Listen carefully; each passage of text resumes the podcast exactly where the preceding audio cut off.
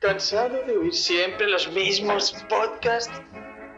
¿Harto de que streamers y youtubers solo quieran venderte la moto? Deja de oír esos podcasts soporíferos.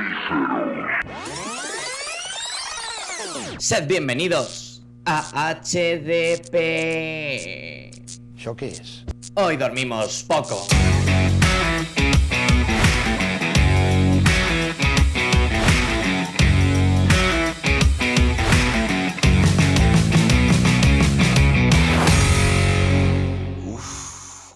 Creo que tengo una pulsión. Voy a decirte algo. Soy Star-Lord. Yo formé los guardianes.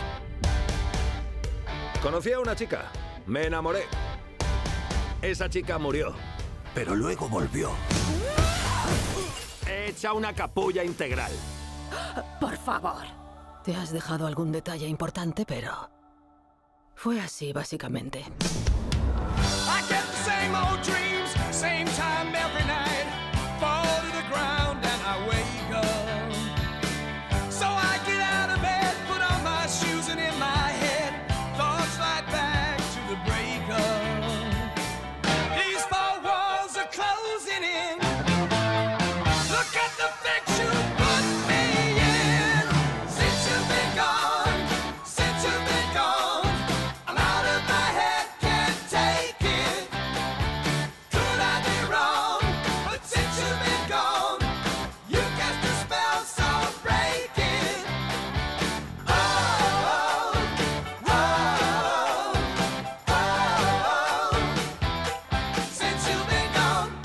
Buenas noches, insomnes.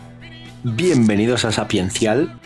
Pasen por aquí, sean bienvenidos al club, al Neon Club de Guardianes de la Galaxia Volumen 3. You can know what you mean to me. Your poison letter, your Qué bonita película, qué genial película y qué James, puto padre mío, Gam, ¿qué has hecho, amigo mío? Pero bueno, eh, me he traído un par de, amiguetes para hablar de, esta película porque no me había acabado de hacerlo yo solo por si rompo a llorar y, y sería un podcast de llorería. Entonces me he traído gente que va a aportar, va a aportar mucho. Para ello eh, traemos a, a un hombre versado en galaxias. Tan pronto le pega a Star Wars como le pega a los Guardianes de la Galaxia. Y ese eso no es otro que mi colega izquierdo. Buenas noches. Buenas noches. Y buenas noches, Majestad. Buenas noches.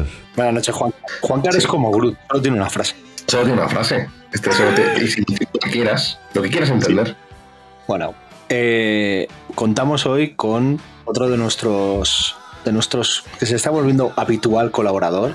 Ya nos ha dicho que tiene un TFG preparado para esta película, así que eh, abran bien sus oídos porque aterriza aquí Joel. Buenas noches. Hola, ¿cómo estáis? Tengo muchísimas ganas y muchísimas cosas que contar. Ya os pido perdón, tanto a los oyentes como a vosotros dos, por si esto se extiende de más. Pero es que Guardianes de la Galaxia, o sea, es que para mí da para muchísimo. Y no solo este volumen 3, sino la trilogía entera, el balance de Marvel. O sea, es que esta película supone muchísimas cosas. Entonces, eh, espero sintetizar bien, aunque no, no se me da muy allá.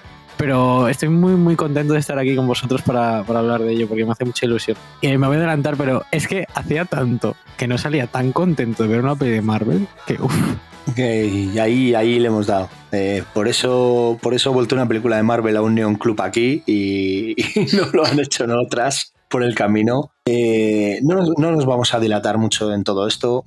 Me interesa saber una brevísima opinión y dónde os ha tocado esta película a cada uno de vosotros. Izquierdo.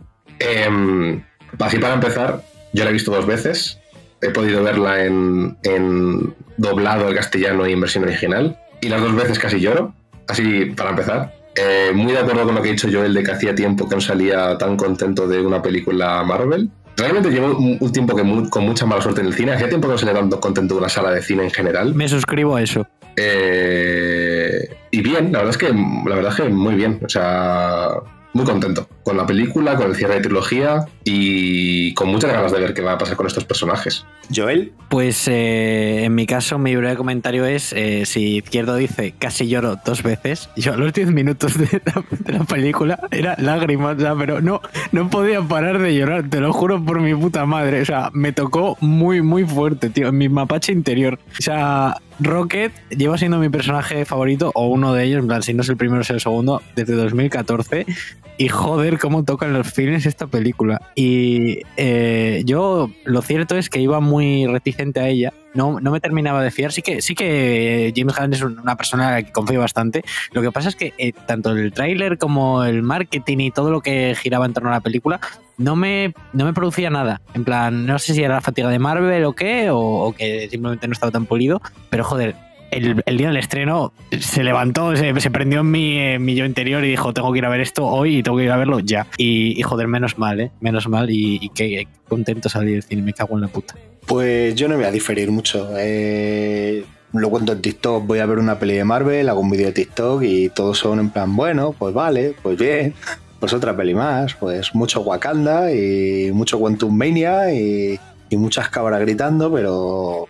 Y en este caso, tengo que decir que esta película ha tocado mi alma más nostálgica del UCM. El por qué me enganché y me enamoré del UCM. Eh, para mí, personalmente, así, en caliente, habiéndola visto hace mu- muy pocos días, para mí es la mejor trilogía de películas que tiene Marvel y muy posiblemente, eh, si ampliamos el espectro al resto de superhéroes, también sea de mis favoritas. Para mí personalmente, este Guardianes Volumen 3, yo creo que incluso sería un top 3 en mis pelis Marvel. Yo creo que pondría Infinity War, eh, Soldado de Invierno, que son muy típicas, y pondría esta seguro en mi top 3, ¿eh? O sea que muy contento, yo salí muy contento. He preferido no darle demasiadas vueltas por si le encuentro fallos para que no me la baje, porque salí, salí tan emocionado que dije, no, no le quiero dar giros, no le quiero dar giros.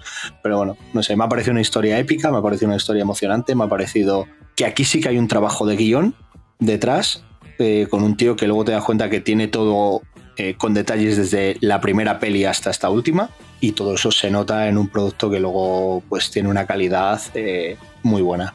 Yo creo que bueno, que después de la fase 4 que ha sido un desierto bastante duro y un inicio de la 5 que también lo estaba apareciendo, esto de repente es un oasis que me he encontrado delicioso. Mi puto padre Gam, qué feliz me hace. Eh, Eh, una cosa eh, que, que- que luego quiero que profundicemos en ello más tarde, pero lo voy a decir ahora porque me, me parece eh, coherente.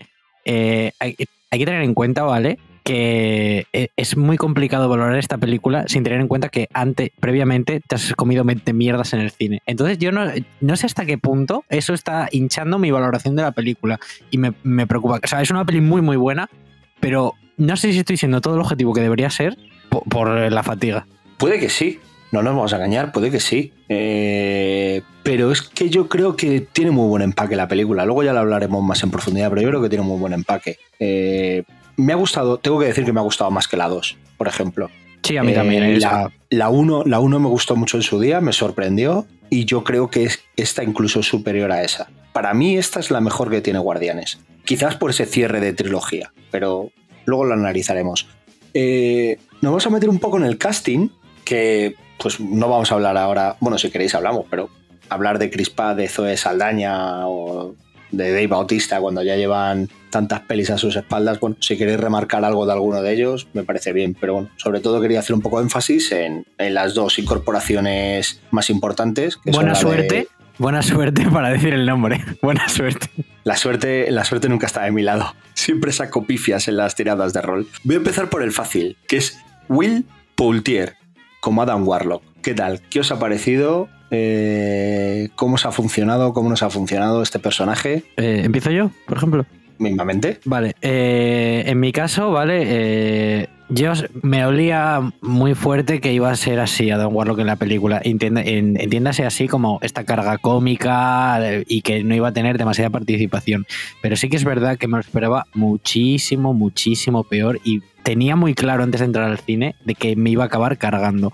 Pero creo que, claro, aquí entra en, juego el tema de pues, la naturaleza original de Adam Warlock relacionado con las gemas del infinito y que al, al no haber introducido a Adam Warlock en su tiempo, que yo creo, además, que, que, no eran los planes originales de meterlo en una tercera película, yo creo que iban a querer meterlo en, eh, con las gemas del infinito como tal, y se han tenido que adaptar a esto, y claro, estaba ya la escena esa del volumen 2, entonces pues eso había que retomarlo de alguna manera.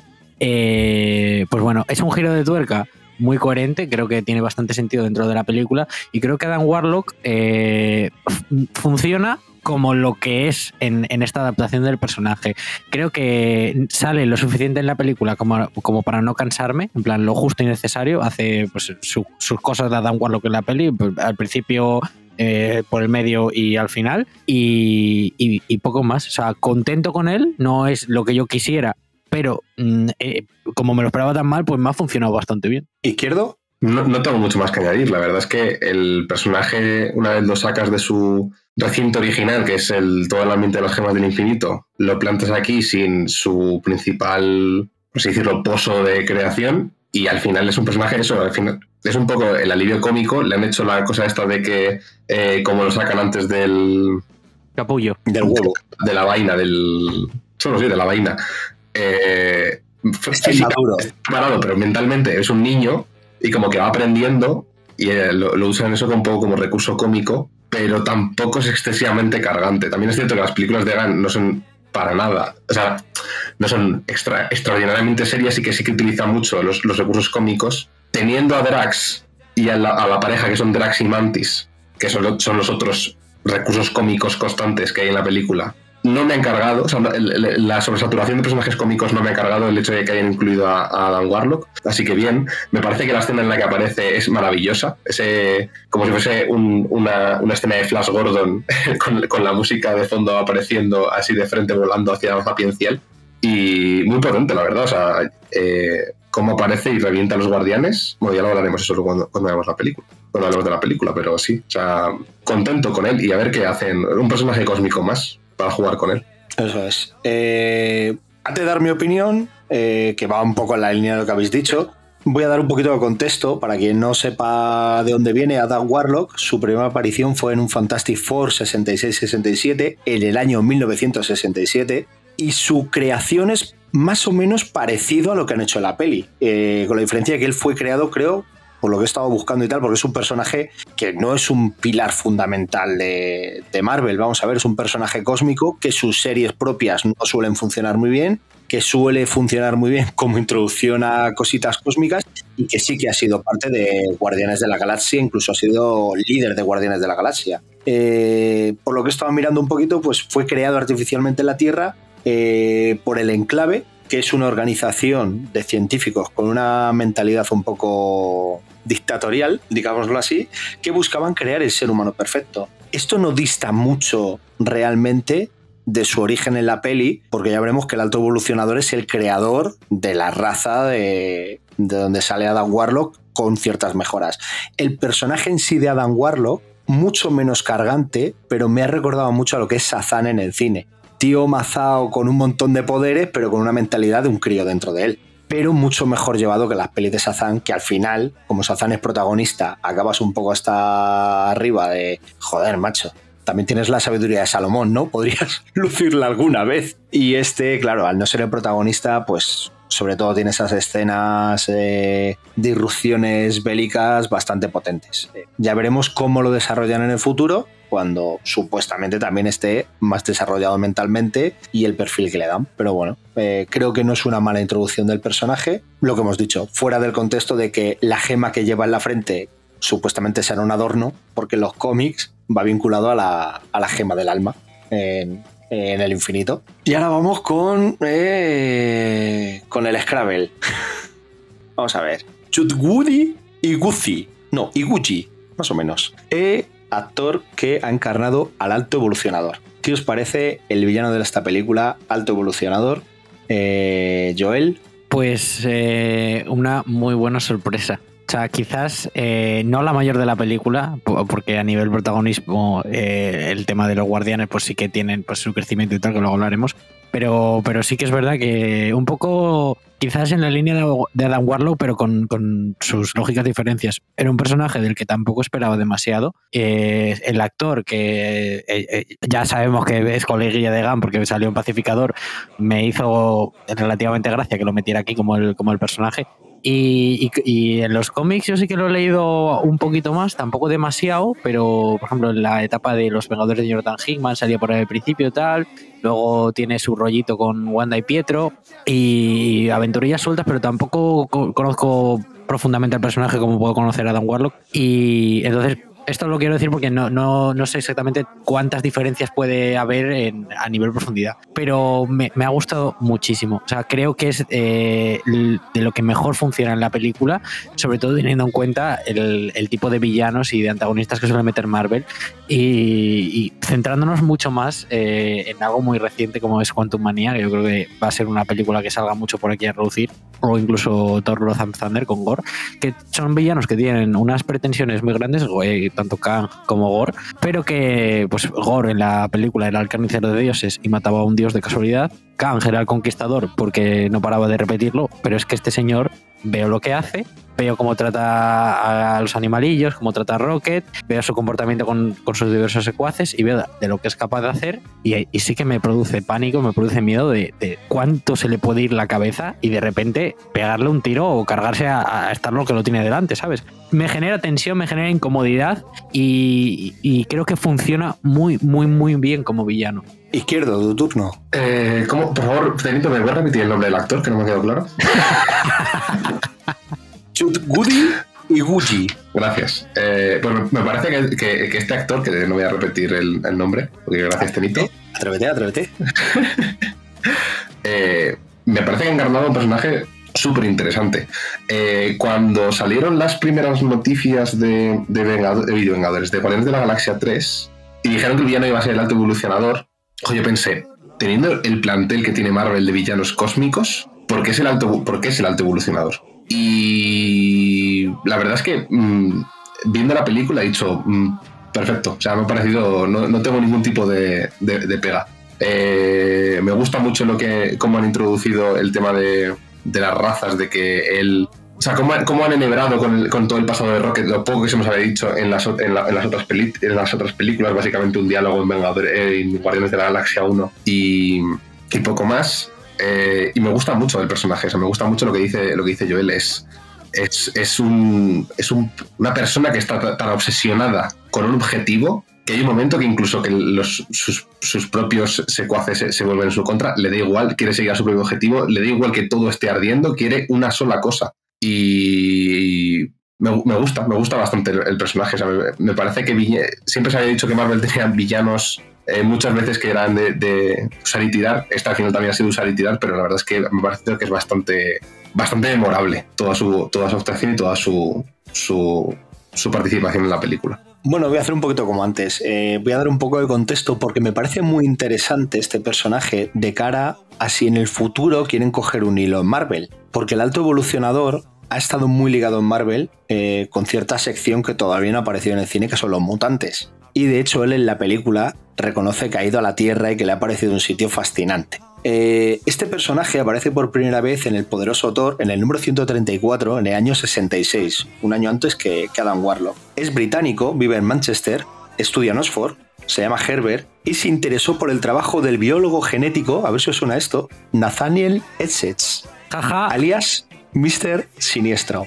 Eh, lo cual le llevó a crear una máquina de evolucionar llamada el acelerador genético, que es algo que en esta película, eh, de alguna manera, han adaptado. Eh, este personaje me crea mucha incertidumbre de cara al futuro, porque todo el, todo el rato que sale la máquina esta que evoluciona bichos con unos gases, eh, yo decía, este tío ha hecho las nieblas terrígenas de los inhumanos y les está dando poderes, pero el saber que había ido a la Tierra y que me sonaba de historias de mutantes, digo, joder, es que menudo hilo para intentar meter de alguna manera, hilarlo con, eh, con que el día de mañana aparezcan los mutantes en, en el UCM. pues Y eh, cuál es mi sorpresa que con el primero que está ligado es con Mr. Siniestro. Eh, No, no es por desanimarte, pero Tenito, tú y yo tenemos mucha experiencia en ser mejores guionistas que los de Marvel. Entonces, Lo sé. Lo sé, pero es tan cantoso el hilo que deja suelto, tío, que es que no, no recogerlo amablemente me parece una falta de respeto y un bofetón, ¿sabes? En plan, joder, te la ha dejado votando, ¿sabes? No, no puede ser más claro. Eh, hablando ya un poco al margen de mis paranoias mentales con este personaje, me parece que, que es uno de los mejores villanos que nos ha presentado Marvel, en cualquiera de sus fases. Porque en una sola película sabiendo de dónde viene Rocket de las otras dos y que han experimentado con él, todo el crecimiento que tiene Rocket en esta película con sus flashbacks contándote cómo le crearon, es background que vas cogiendo sobre este villano y lo que es capaz de hacer, ¿sabes? Entonces, eh, me parece que la evolución de Rocket es proporcional a la evolución que, que sufre el alto evolucionador y cuando llega Star-Lord y se planta delante de él, te han estado enseñando en la película lo que ha sido capaz de hacer durante todo este tiempo, que es un tío sin escrúpulos, es un tío frío, es un tío que se marca un objetivo que es concebir una civilización tan evolucionada y perfecta, sobre todo, y esto me parece muy chocante, lo que más le irrita es el tema de la agresividad, de la ira, de la violencia. Cuando él eh, no duda en maltratar eh, verbal o físicamente a cualquiera que se le ponga por el camino. Eh, es una mente distorsionada, es una mente enferma y es una mente que crees que es capaz de cualquier cosa. Y creo que está muy bien llevado en la película eh, por todo el tema de los flashbacks de Rocket y le da mucho le da le da mucho empuje le da mucho empuje. La verdad es que me gusta me gusta cuando se pone megalomaníaco y empieza a gritar a despotricar eh, a soltar perdigones con los ojos abiertos como platos en plan quiero que me traigáis el cerebro de esa rata sabes y no acepto un no por respuesta vale y bueno pues una, una grandiosa incorporación Eh, en tema producción de la película Podemos hablar, pero vamos, eh, ya se sabe cómo fue esto. James Gunn eh, firmó con Marvel, empezó su Guardianes de la Galaxia en, creo que fue en el año 2014, y, después de sacar, creo que fue después de sacar el volumen 2, eh, Disney Marvel dice, uy, hemos encontrado unos tweets un poco... no nos cuadran. Y como no nos cuadran, te despedimos.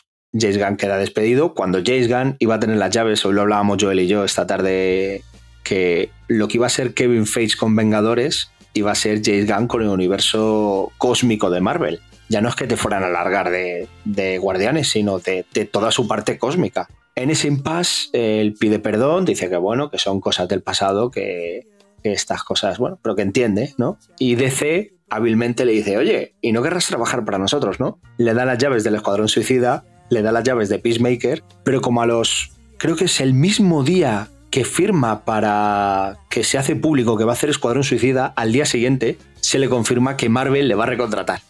en plan, oye, oye, que no, ¿eh? que era un poco coña, que no queríamos que te enfadaras. Y entonces James Gunn dice, oye, quiero hacer eh, mi periplo por DC y volveré para hacer ese Guardianes 3 porque es que la tengo escrita, la tengo pensada y, y el plan no cambia. Entonces, él hizo su peli de Escuadrón Suicida, hizo su serie de Peacemaker y entre una y otra, que esta fueron estrenadas creo que fue 2021-2022, a finales de 2021 ya empieza la producción de, de este volumen 3 de Guardianes. Ya sabemos también tema COVID y demás.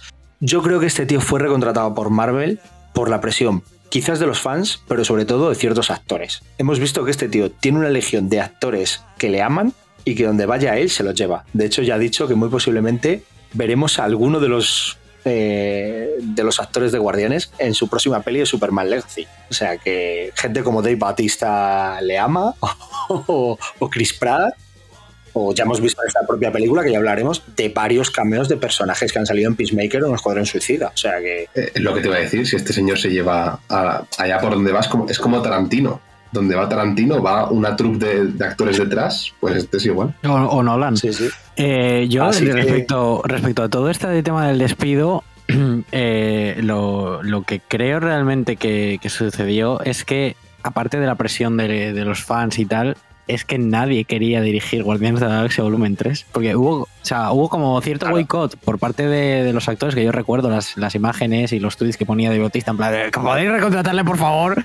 Eh, Eso es. Pero, pero yo recuerdo un titular que decía que, que, todos los directores a, a los que se la ofrecían la rechazaban y, y creo recordar que además era por, por, por principios morales y por la presión además de cerrar una trilogía que no era suya y era algo tan personal de James Gunn. Claro, una vez ya tiene el contrato con DC y DC dice, aquí tienes la caja y coges lo que tú quieras y haz lo que tú quieras con ello. Y, luego encima sale Escuadrón Suicida, es el peliculón que, resultó ser y ya fue como, "Uf, no, no querrás también las llaves de la casa. Es que, es que, eh, yo, yo es lo mismo que he dicho yo al final. Yo creo que este tío, sobre todo por presión de actores y de, y de este círculo, que, se negaban a hacer esto.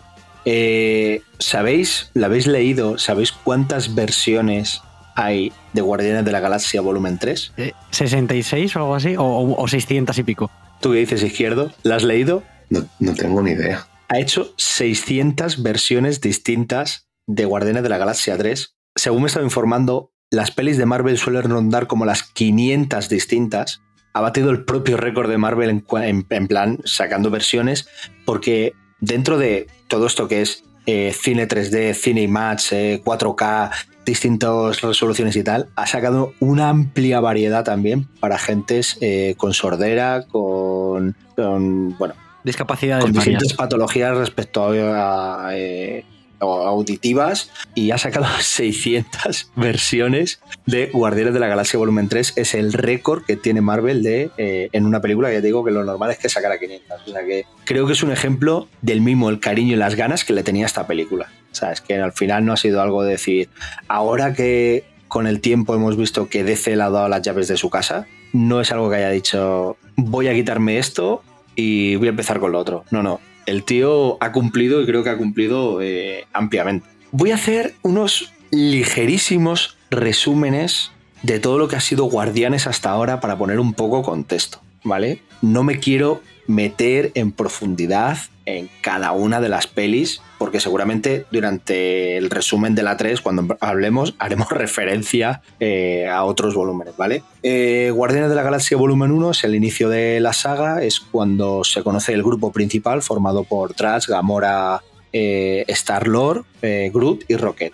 Vemos que es un grupo macarra, disfuncional, todos son en cierta manera unos parias. Eh, y aquí tenemos un poco, sobre todo, el desarrollo de eh, ese Peter Quill, que era un niño en la Tierra, que es aducido por John Doe, secuestrado y es parte de, de estos saqueadores. Le encargan robar una gema, eh, le encargan bueno, robar una esfera en un templo que resulta que tiene una gema.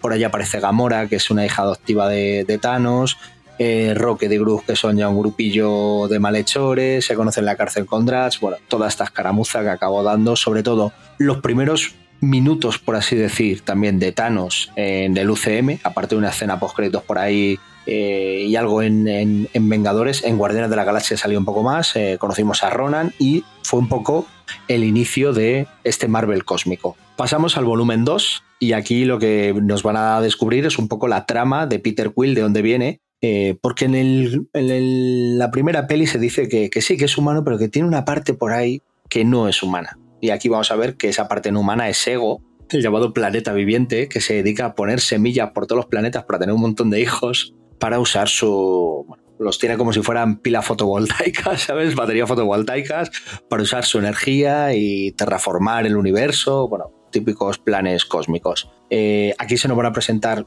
un nuevo personaje que es Mantis, que se acabaron uniendo a los guardianes. Eh, vamos a profundizar más en John el cual se acaba en una escena muy emotiva, acaba aceptando que es el, padre adoptivo de, de Peter Quill y que por eso le ha permitido hacer todo lo que le ha dado la gana y, y eso le ha llevado incluso a perder su tripulación y su nave. Veremos eh, esta muerte de John Doe tan, tan emotiva después de una escena tan ridícula como puede ser bajar diciendo mira soy Mary Poppins. Pero eh, ampliamos este grupo de, de guardianes. También se nos introduce más en esta película Nebula, la hermana de Gamora, la cual ya te empieza a hablar de que Thanos las enfrentaba y cada vez que Gamora perdía, o sea, cada vez que, que Nebula perdía, le hacía mejoras para ver si era capaz de ganar a su hermana. Y por eso tiene implantes, tiene un brazo mecánico, tiene, tiene los ojos negros.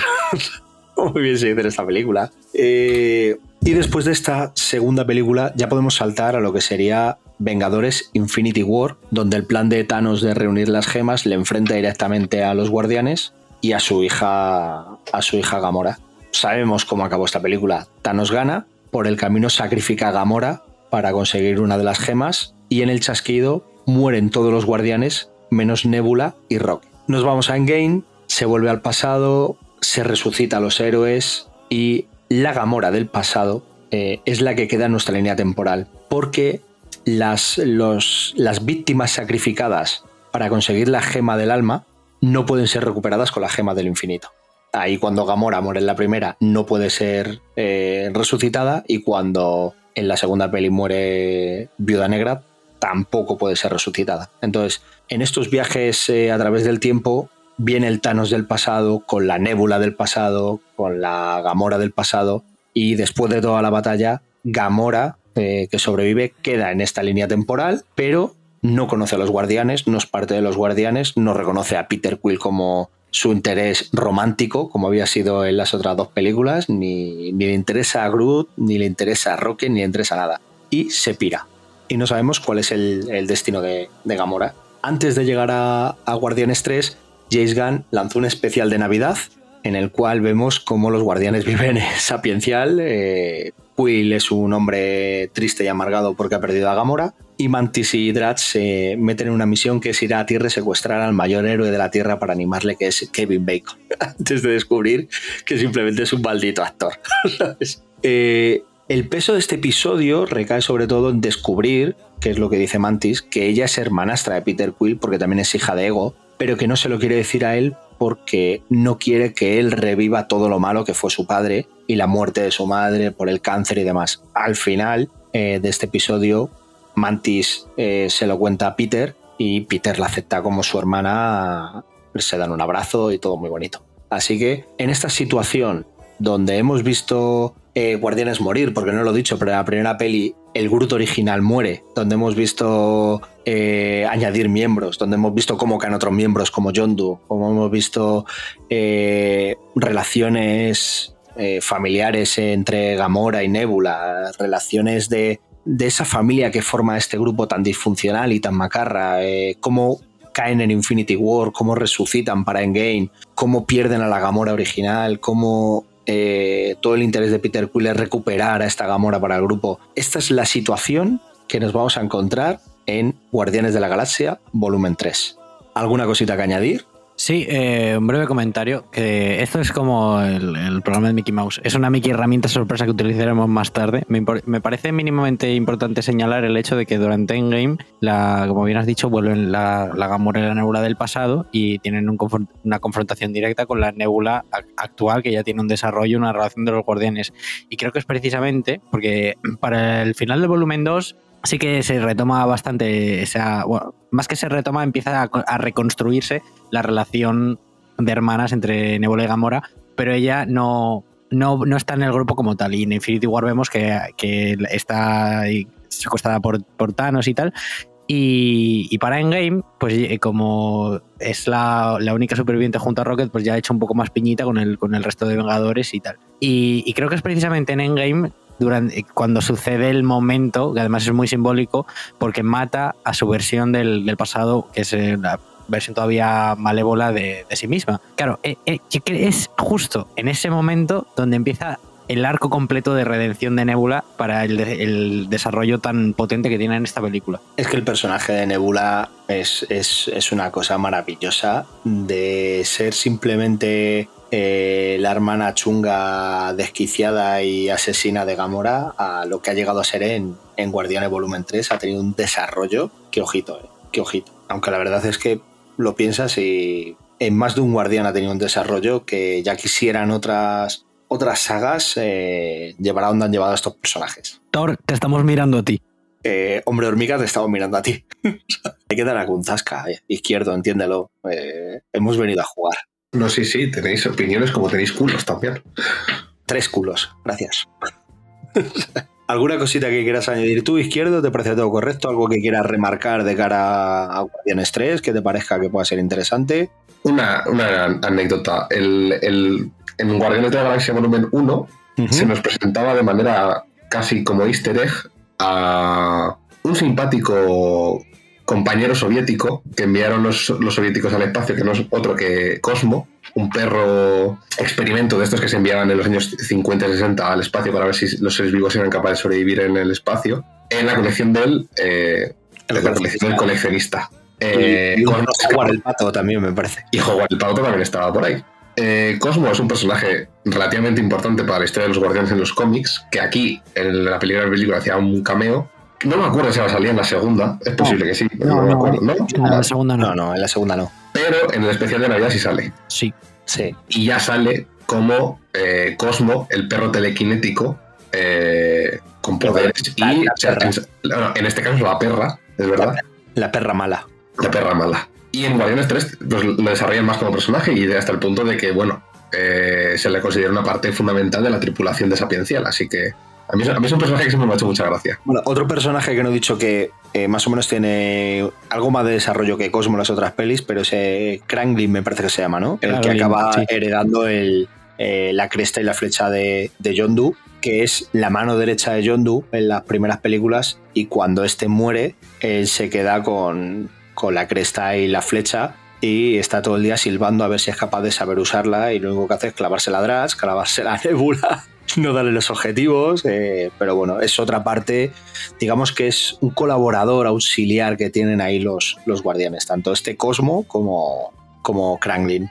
Eh, vamos a meternos Perdón, Tenito, Kraglin tiene una, una- para mí tiene una especial relevancia porque es de los pocos personajes puramente originales del, del UCM. Sí, Quiero decir, porque- o sea, creo que Coulson podría entrar en esta categoría, salvo que saliese en, en alguna de estas series que decía este Danko sobre Dick Furia, que ahora no, lo siento, no soy, no soy especialista en este ámbito, pero es uno de los pocos personajes con verdaderamente un peso narrativo que salen, que, que son puramente del UCM. Y, y aunque quizás en esta película no tenga una, una gran relevancia o gran importa- o im- im- importancia, madre mía, no sé ni cómo decirlo, en el volumen 2 sí que tiene momentos donde brilla mucho, muchísimo. Sí, o sea, se, se le acepta como un guardián más al final. O sea, Sí, es pero- una- pero es un tipo que aún, aún en esta tercera película, eh, quizás no teniendo tanto momento como en la 2, pero es al que acaban llamando en plan, trae esa pincel aquí que, Mm. que vamos a hacer una cosita y te necesitamos. Y va, me hace mucha gracia, ya entraremos, ¿no? Pero Sapiencial se conduce con un volante, tío. Sí, sí. Como si fuese, como si fuese un camión. ¿Sabes? Es, es una cosa muy loca. Eh, nos vamos a meter en, el- los resúmenes. Para esta ocasión eh, voy a dividir en dos resúmenes. Por un lado voy a hablar un poquito del de Rocket, de toda la historia de Rocket en sus flashbacks, y luego por otro lado hablaré de los guardianes. Quiero que sean unos resúmenes cortos porque no me importa que saltemos hacia atrás, hacia adelante y que sea cuanto como nosotros lo sintamos, ¿vale? No quiero ir tampoco, el resumen va a ser lineal, obviamente, pero no quiero seguir un orden estructurado de hasta aquí llegamos y hablemos de esta parte, sino que yo lo suelto, habrá cosas que se me olvidarán o que habré dicho mal y luego ya entramos, las corregimos, las decimos y empezamos los resúmenes. Eh, vamos a empezar por el de Rocket. Rocket, eh, al inicio de, de la película, es herido y eh, le intentan curar, pero no se le puede curar. Se descubre que, que hay una especie de código implantado dentro de él para no poder manipularle. Entonces, Rocket se pasa gran parte de la película eh, en un estado medio comatoso y soñando, soñando con su origen.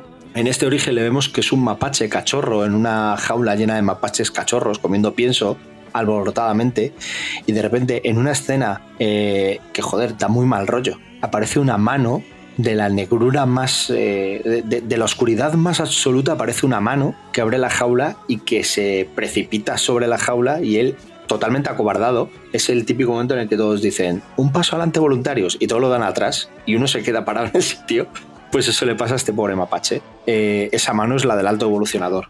Coge a Rocket y Alto Evolucionador es un personaje que ya lo iremos descubriendo en la cinta que está obsesionado con evolucionar las especies, ya sean humanas, extraterrestres, anim- animales, lo que sea. Eh, Rocket es parte de esta experimentación, le somete a un montón de, de, de bisturí, soldadura, cortadura, inserto hierro, saco hierro y le manda a un lote, a una jaula, donde en otra escena, que vuelvo a decir que estas escenas del principio de Rocket a mí personalmente me dieron miedo. En plan, yo la estaba viendo con mis hijos la peli y decía, ya veremos si esto no nos acojona.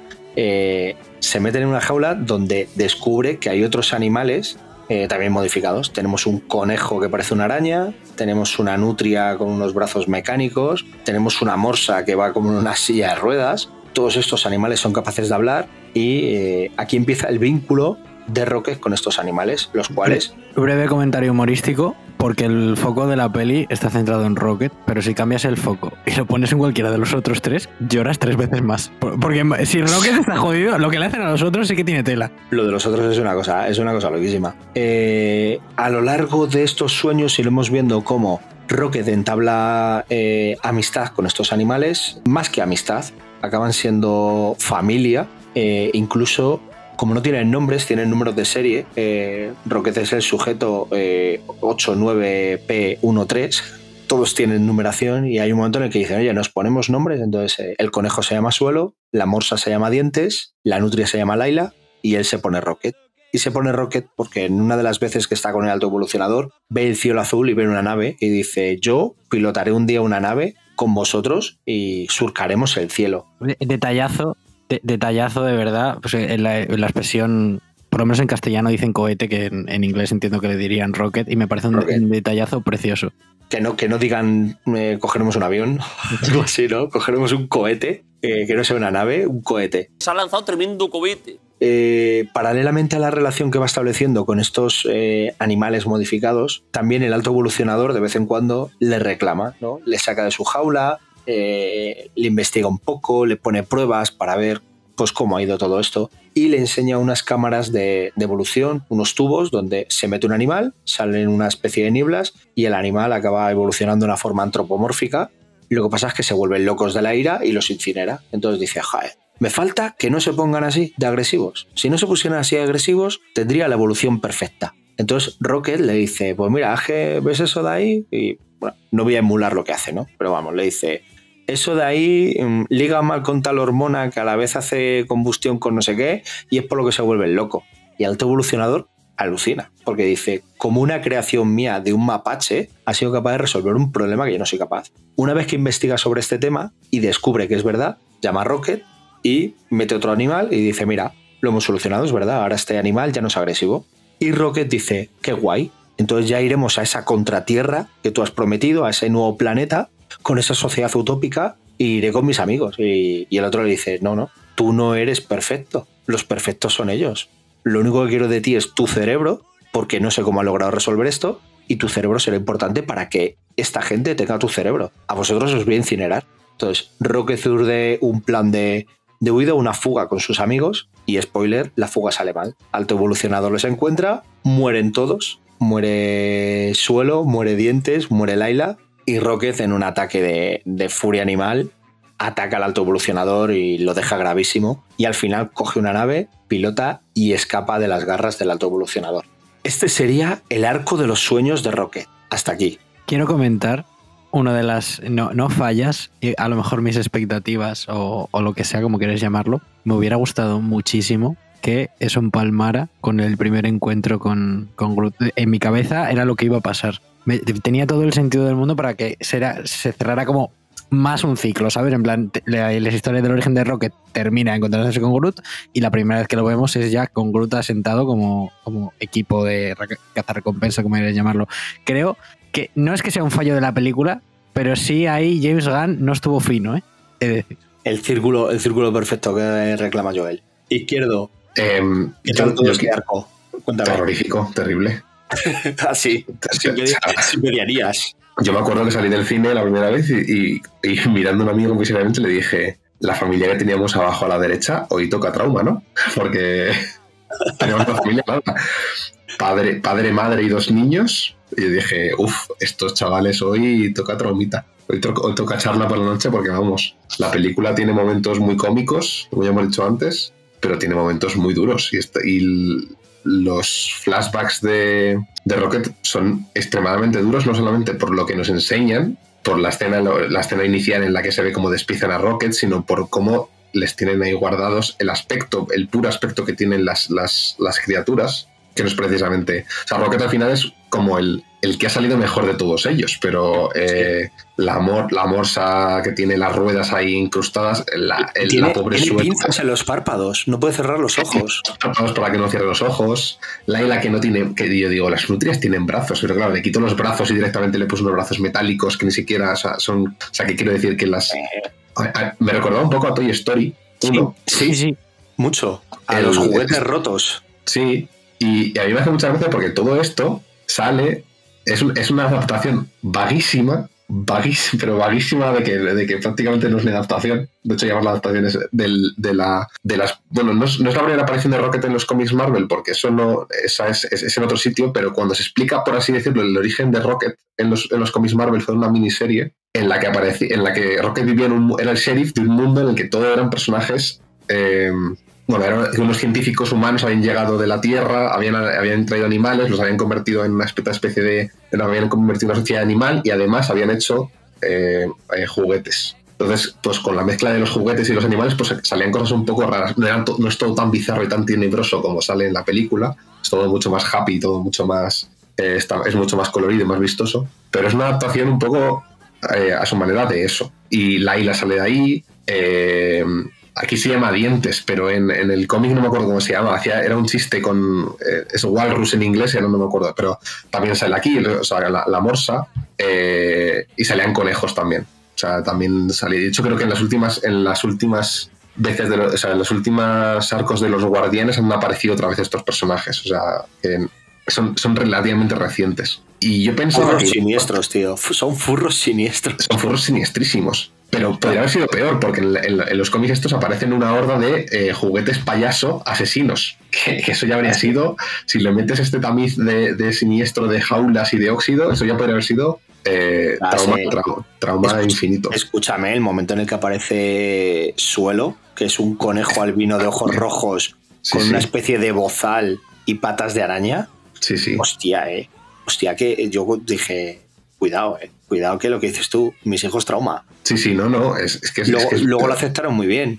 Pero al principio dije, ojo, ojo que puede venirse un trauma aquí y chungo. Sí, sí, Lo, lo sabremos en unos años, Tenito. sí, sí.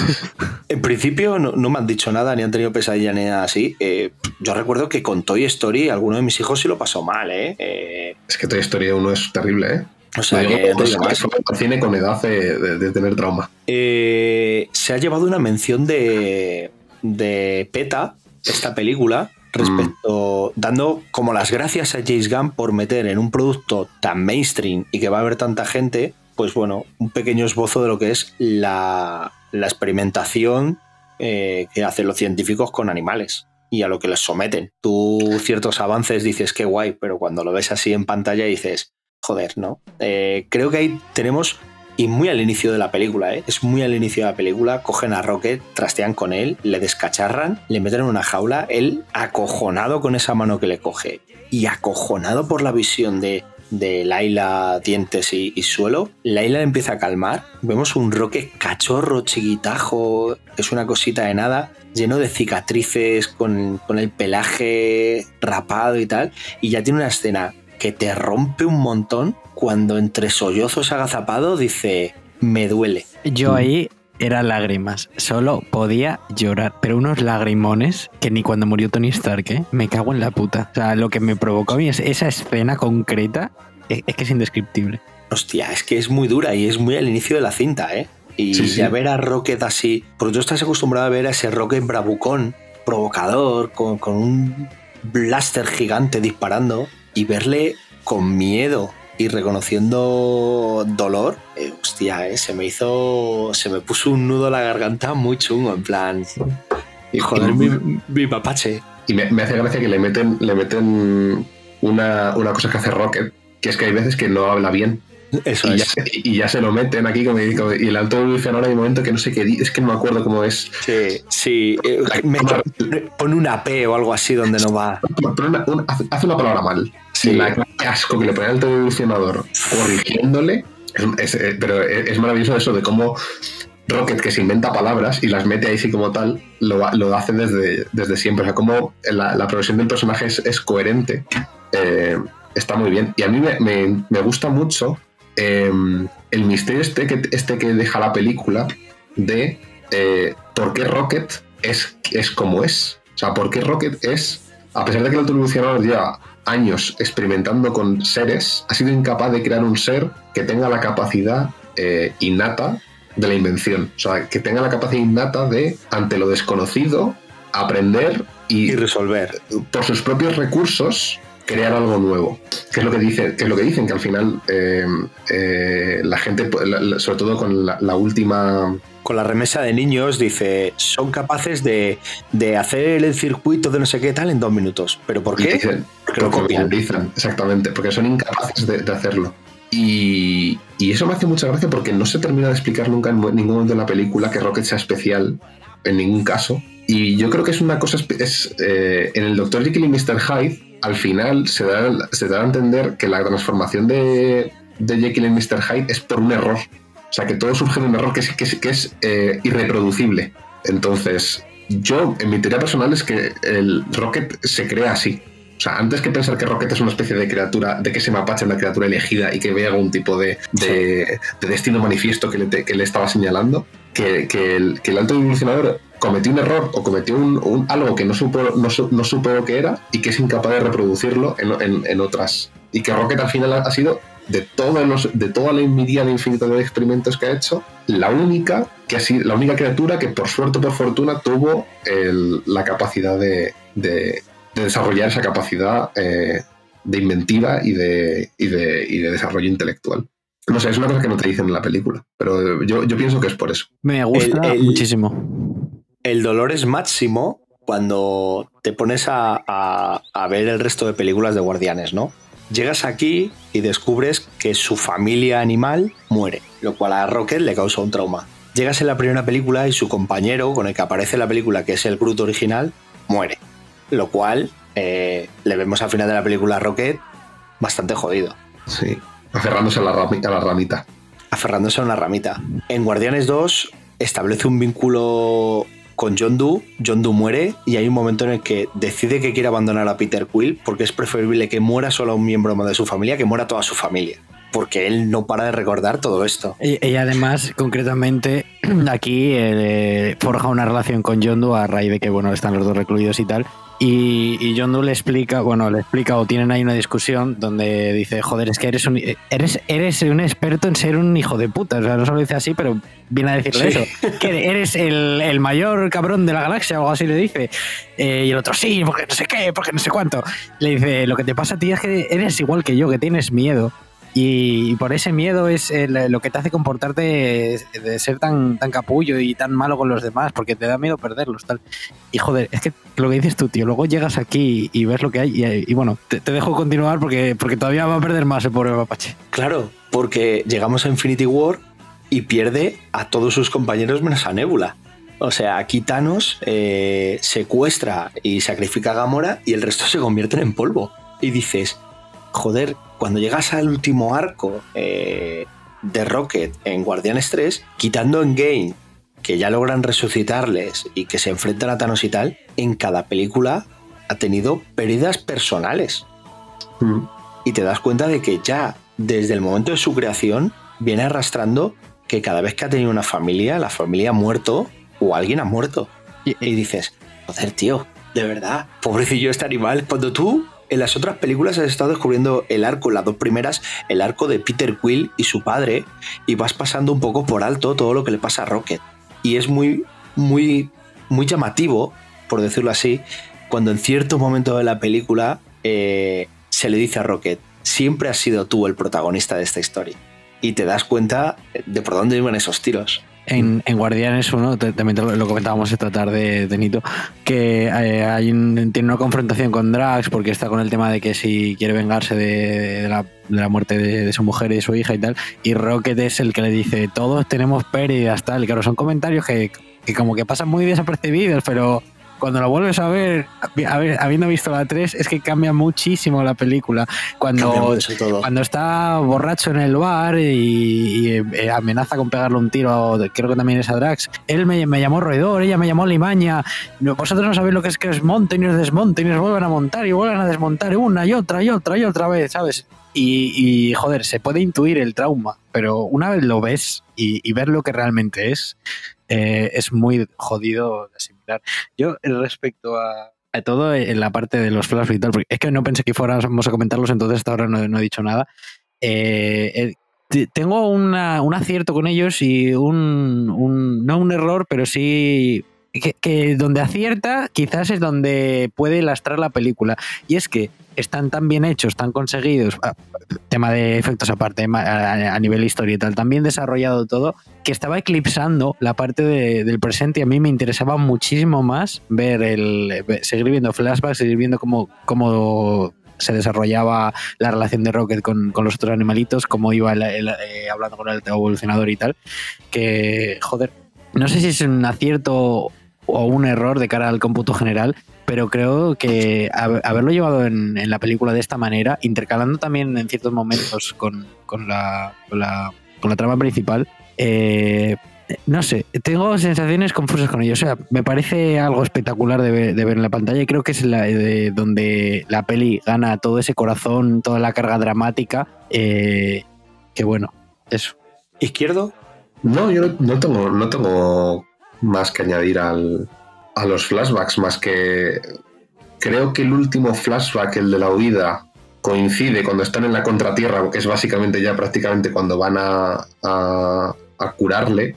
No sentí est- eh, lo, que, lo que ha dicho, no, yo no sentí lo que, había- lo que ha dicho Joel de, de, de la, de que una me lastrase o no, no que me lastrase, sino que me, Interesada. me absorbiese la atención de la, de la otra parte. No, vamos, El, el- el último flashback, eh, bueno, podemos meter ahora, podemos meter más adelante, porque hay un momento en el que Rocket llega a estar crítico, crítico, crítico, al punto que eh, en principio muere. Y es ese momento donde se vuelve a reencontrar con sus amigos en una especie de, sueño totalmente iluminado, ¿no? Ahí todo muy blanquecino. Y ahí es donde Laila le dice que toda la historia ha girado en torno a él y que él ha sido el protagonista. Y que sí, que puede surcar el cielo con sus amigos, que todos están bien y están felices de estar allí. Entonces Rocket se va a ir con ellos. Y ella le dice, pero todavía no. Todavía te queda trabajo a ti. Mira, chaval, los pelos de punta, ¿eh? Ahora mismo. Hostia, eh, ver a Rocket cabizbajo llorando porque por fin vuelve a ver a sus amigos y se quiere ir con ellos, tío, mezclado con las escenas más duras de Peter Quill intentando salvar a su amigo, cuando Gamora le ha dicho que no, hombre, que, que se ha muerto, que se ha muerto, que, que no ha llegado a tiempo lo que teníamos que hacer. El Hostia, es muy desgarrador, ¿eh? Es muy desgarrador toda esa parte. Eh, descubres, lo que decía Joel, cuando ves ahora otras películas, descubres cosas que siempre han estado ahí pero que no habías visto. Cuando les meten en la cárcel eh, y con esa música en la 1 y, y les están escaneando, ¿no? Y Peter Quill les hace una peineta y cosas así, eh, ya Rocket en su ficha pone que es el sujeto 89P13 que tú por ese entonces ni lo ves, ni te fijas, pero que siempre ha estado ahí. Te hace pensar, que es una cosa que, que me pasa a mí, te hace pensar cómo Alto Evolucionador tiene como una cara de amabilidad hacia la galaxia y de impunidad, porque lleva toda la vida puteando gente y maltratando animales y haciendo lo que le sale del higo. Y, además, eh, lícitamente, porque es lo que decimos, cuando viene una ficha policial, viene su nombre de sujeto de pruebas, tío, de, experimentación. ¿sabes? Y, y es como, oh, eh, este hombre maravilla. Y hostia, es el, es el, es, un maldito carnicero, tío, ¿sabes? ¿Cómo puede tener esa careta de cara a la galaxia tan, tan, tan bien orquestada, tío? yo te lo digo. Porque seremos fascistas, pero sabemos gobernar. Era el momento, era el momento, estaba votando. Eh, También en, en la, en la misma escena que dice Tenito, ya meten el nombre de Lila en afiliaciones Mm. o gente así, en plan. Sí, a Laila, gusta de- sí, pone Laila, sí. Es eh, respecto a lo que decía Joel, eh, yo tampoco sentí que, que- que me quitara atención una de otra. Lo que sí sentí es cómo iba tornando esa historia. Porque para mí empezaba en el terror, lo que he dicho, con, con esa mano que coge a un cachorrito y con esos seres deformados y, con, con esos cuerpos medio biónicos. Y se acaba tornando en una historia de, de amor y de amistad buenísima, bellísima, emocionante y que además creo que le da empaque tanto a este personaje como cuando he dicho el casting al alto evolucionador. Si no tuviéramos eh, estas escenas, creo que, es lo que ha pasado otras veces en Marvel y que le han dicho personajes, que le han dicho actores, perdón, es que las escenas que le daban empaque a mi personaje no estuvieron en el corte final. Si parte de estos flashbacks no, no estuvieran tan bien llevados, el alto evolucionador no sería tan buen villano. Entonces creo que contrasta muy bien, porque además creo que lo hace muy bien, porque prácticamente durante toda la película que están los flashbacks, pasan cosas en la línea principal de las que hablaremos, pero realmente no son cosas tan importantes, porque es una carrera contra reloj. La historia importante y el peso importante son los flashbacks. Es, es- eh, la, la- la trama de la película no puede ser más sencilla. O sea, es, es sencillísima. eh, empe- empezamos en Sapiencial y nos vamos a otro planeta y ya está, no, no tiene más. Es, es una body movie. Sí, sí. Es una body movie galáctica. Y- Montarnos en una nave e ir de un punto a otro Y, en una carrera contra reloj. y sobre estas, eh, el momento, sobre los flashbacks, es donde se carga realmente la parte más dramática y violenta, que son eh, dos adjetivos que han ido muy ligados a, a todas las reacciones que ha tenido la película, que es extremadamente violenta, extremadamente dramática. Claro, yo cuando veía estos, eh, la, a la gente hablar y decir estas cosas, yo me esperaba que, que cuando decían violenta es escenas de acción a nivel escuadrón suicida, ¿sabes? Gente reventándose y tal. No, no pensaba que fuera una violencia realmente dolorosa, ¿sabes? No, no tanto de recrearse en, el tema de acción, sino una violencia de, la que duele, duele ver, ¿sabes? Y un, y un dramatismo que también pensaba que iba a venir por porque iba a morir algún personaje importante o cosas así. Y, y, hombre, sí que tenemos pérdidas en, en estos flashbacks, pero es un dramatismo de, de cara a, a lo mal que, y lo que está sufriendo el personaje. Muy, o sea, me parece muy elegante por James Gunn eh, recurrir a, esto sin, necesidad de recrearse en el sentido de que podía haber ido a algo gratuito, explícito y, contentar a mucha gente, pero con esto ha enfadado a mucha gente y ha, sabido aportar mucho empaque tanto al desarrollo de- de- del personaje de Rocket como al del alto como a toda la película. Yo también se lo agradezco, ¿eh? Agradezco que no haya caído en, en escenas eh, gratuitas de gore, porque hubiera sido relativamente fácil eh, mostrar planos como muy rápidos de cuchillos cortando, sangre saliendo y cosas así. Y, y creo que hubiera sido totalmente necesario, tampoco le hubiera dado más a la película de lo que es, porque ya hablaremos luego en el resumen de los personajes de cuál es la verdadera escena que da la magnitud de lo que le han hecho a Rocket. Porque te queda muy claro sin haber visto una sola imagen. Si queréis, nos metemos un poquito con el resumen del resto de la película y luego ya eh, vamos hablando de, de todo. El resumen de la película lo voy a hacer igual, muy somero, muy rápido. Porque quiero vuestras sensaciones, quiero que sean lo más sensitivos posibles. Como diría Gaijin, Extasiado me hallo. esto tiene que ser sensitivo. Empieza la película y vemos una, eh, la pacífica vida de, de los guardianes en Sapiencial.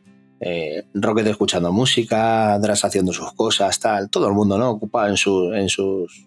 Que si pongo un cartel aquí, que si estoy sentado escuchando música. Bueno, menos Peter Quill. Peter Quill está borracho como una cuba porque no logra superar eh, la pérdida de Gamora, eh, su amorcito, y esta nueva Gamora que no es su amorcito. Eh, Nebula le encuentra por ahí tirado en el suelo, se lo lleva, se arremolinan los guardianes alrededor y ah, Mío, está borracho otra vez. Eh, ya tenemos escenas cómicas de cómo habría que animar a Star-Lord. Y eh, como decía antes, izquierdo se nos presenta una música tipo Hola Flash Gordon y un ser volando por la galaxia. Este ser es Sada Warlock. Todo esto es herencia de la segunda película, de cómo los guardianes estafan a. ¿Cómo se llama esta raza de. Los soberanos. Los, los soberanos. Eh, cómo les estafan son estos seres dorados de pelo también dorado. Y este Adam Warlock que va a ser usado como si fuera su arma, su arma definitiva contra los guardianes. Eh, entra en Sapiencial reventándolo todo eh, al más puro estilo, yo que sé, comité invencible. O sea, voy atravesando muros, voy pegando joya, voy soltando rayos. eh, tenemos lucha con Rocket, con Groot, con Drax, con todos. Al final de toda esta escaramuza logran repeler a, a Adam Warlock, el cual se tiene que ir de allí, huye, pero por el camino eh, Rocket recibe una herida bastante chunga y es lo que hemos dicho que es lo que le induce a estar en un estado eh, comatoso, semicomatoso, ¿no? Eh, debatiéndose entre la conciencia y la inconsciencia en, en el mundo. Intentan curarle, pero descubren que hay una especie de código eh, adherida a su, a su corazón, el cual no deja realizar cambios en él, ni curarle, ni cosas así. El Entonces, antivirus, vaya. Tienen que superar este, este firewall, ¿sabes? Y tienen que conseguir los códigos de, eh, de acceso a, a Rocket y para ello tienen, bueno, creo que dicen en la película, no sé si 48 horas, una cosa así, ¿no? Es una carrera contra reloj, básicamente. Eh, te voy a parar aquí para hacer un breve comentario, porque hasta este punto del UCM y de todo lo que hemos visto de Guardianes, Rocket eh, era un personaje más, en plan, es- es- estaba muy humanizado. Y claro, vi- viendo el percal de que dentro suyo pues tienes un antivirus para que no se le pueda curar, o sea, es cuando te, como que tu, tu cabeza hace clic la deshumanización que tiene esa persona por dentro. Me parece espectacular. Porque es algo en lo que, por mucho que Rocket dijera o yo supiera su trasfondo y tal, de que lo habían construido y torturado y tal, no había reparado en ello hasta ese punto. Eh, sí. hay, hay muchas cosas en las que no hemos reparado en Rocket hasta, hasta, este- hasta esta película, me parece. Eh, no recuerdo bien cómo era, pero acaban yendo a un planeta orgánico que se llama Orgoscopio. No eh, creo que era porque Nebula dice que tiene un contacto, ¿no? Y que, Que- que es creo se citan allí, ¿no? Sí, Pero, son- pero creo que es por eso, ¿no? Porque se, se cita con un contacto en, en Orgoscopio, me parece. O no sé si primero. Es porque en, en el, en el Death Switch este que tiene, tiene mm, Rocket metido en el corazón, hay un código de barras. Ah, y vale, es, de, vale. es Orgocorp. Y entonces dicen, hay que, ir, hay que- hay que ir al orgoscopio, que es, es la escena más asquerosa de toda la película. Es, es increíble, es, es una cosa increíble. Eh, para pasar los controles del orgoscopio y poder entrar, eh, es cuando Nebula dice que tiene un contacto y les asaltan eh, los saqueadores. Y en estos saqueadores, los saqueadores, ¿cómo se llamaba el personaje este? Estacar. Estacar. El de Stallone, ¿no? Estacar. Eh, sí. Eso es. Y el que sale también eh, era eh, Krugar, que es Buah, el alien este que es, que es como serpentoide, que va abriendo portales. No sé si ¿Qué os es? acordáis de esta escena. Sí, sí, es, sí, la, claro. es la misma. Yo, yo lo vi, yo lo vi y dije, es la magia de. Sí, sí, sí. Literal. No, no sabéis nada de este personaje porque mí me llamó muchísimo la atención. Nada. Bueno, pues resulta que es que es un hechicero cósmico y de hecho ha llegado a ser hechicero supremo por delante de, de Strange. o sea, una cosa loquísima, pero que va muy vinculado este personaje a, a, a lo clásico de Doctor Extraño, tío. Eh, o sea, que le, que le encontraba y le ponía de discípulo y al final le adelantaba y acababa siendo el hechicero supremo. Qué este loco. Krugar, tío. Que me parece que tiene un CGI tremendo. O sea, eh, Toda la es película buenísimo, tiene es un buenísimo. CGI. Es buenísimo. Aquí aparecen eh, algún, bueno, algunos de los, de los saqueadores clásicos, ¿no? El cabeza diamante este también. Los, los guardianes Eh, clásicos, sí. Halcón ¿cómo se Estelar y el, el, el otro Mar- de Martínez. Martínez. Sí. Eh, y- ¿Cómo? Martínez. o Martínez. no sé dónde acentuarán. Eh, y resulta que es que Gamora es parte de esta tripulación y era el contacto de Nebula. Como buenas hermanas han estado en contacto. Esto a Quill no le hace mucha gracia, pero bueno, es lo que hay. Eh, se ponen unos disfraces tipo parchís y se cuelan en el orgoscopio, que me hace mucha gracia porque los centinelas del orgoscopio eh, son, ¿cómo se llaman? Tardígrados, ¿no? Son O sea, tardígrados, sí. Yo lo, estu- yo lo estaba viendo y digo, son. De tardígrados. Y digo, pero. Yo te digo, yo toda la escena del orgoscopio por fuera, todos los trajes. Es que la- esos, a, mí, a mí me da mucho asco las cosas estas tipo que son. eh, Jodorowsky. no. Ah, pues, eh, pues tío, a, mí- a mí me recordaba hasta cierto punto a lo que podría haber sido la patrulla condenada. Es que eso es típico de la patrulla condenada, tío. Como O sea, una la- especie de, de ojete orgánico, tío, con aros orgánicos alrededor. No sé, una cosa, tío, loquísima. Es que eh, estoy intentando acordarme el nombre. Ah, Giger, el de Alien. Todo lo tecnoorgánico me da un asco. o sea, el videojuego este que sacaron hace poco, el Scorn, Sí, el, el ascojuego. el ascojuego, pues es que, me- es que yo lo vi y dije, es que esto es el puto ascojuego. Es horrible. El ascojuego. Eh, bueno, una cosa que tiene Orgoscopio, luego nos meteremos un poco cuando hagamos el resumen, es la cantidad de cameos y de colegas que se ha traído James Gunn a, a esta parte. Eh, escaramuzas, tiros, infiltraciones, eh, partes cómicas, partes violentas. Eh, el caso es que al final acceden al fichero de Rocket, pero está vacío. Uno de los secuaces del alto evolucionador lo ha robado antes de que llegaran los guardianes. Carrera contra reloj continúa. Esta vez camino a eh, la contratierra para localizar al alto evolucionador, para localizar al secuaz que se ha llevado los datos de los códigos de Rocket y poder salvarle. Una vez llegan a Contratierra se dan cuenta de que es una copia de la Tierra con algunas modificaciones eh, que está habitada por furros. ¿No? Eh, raro que no hiciera un cameo Blasat ahí en esta, en esta escena. Hubiera sido guapísimo que sacaran una especie de Blasat, tío. Que solo lo viéramos. O sea, hubiera sido guapísimo que Jace Gam en la contratierra sacara un Blasat, tío. Hubiera sido guapísimo, pero o sea, hubiera sido ya mi, mi puta mejor película de la historia. Hombre, apoya, Eh. apoya escalera fumándose un cigarro con el zorro ahí al lado. Imagínate, en gabardina, tío. Es que hubiera sido mi puto padre otra vez.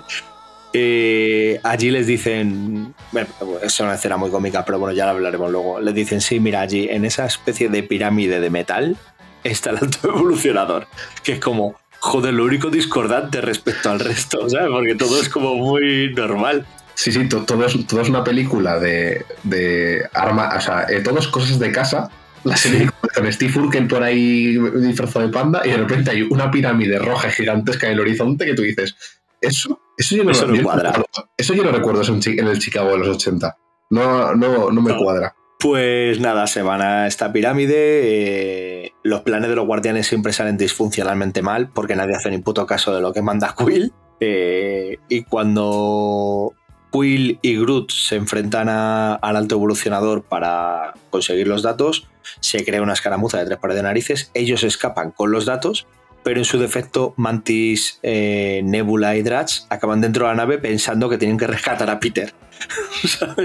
Es todo muy disfuncional. Eh, vemos más batalla, no batalla espacial, aunque en cierto punto es un poco batalla espacial, más que en el último episodio del Mandaloriano, con la llegada de Sapiencial allí y la resolución de cómo los guardianes descubren que en esta pirámide hay un montón de formas de vida, primero de niños, que hay un montón de niños allí y quieren rescatarlos, pero más tarde Rocket descubre ese laboratorio eh, donde él fue manipulado y, y demás y decide que también hay que salvar a todas las formas eh, no evolucionadas.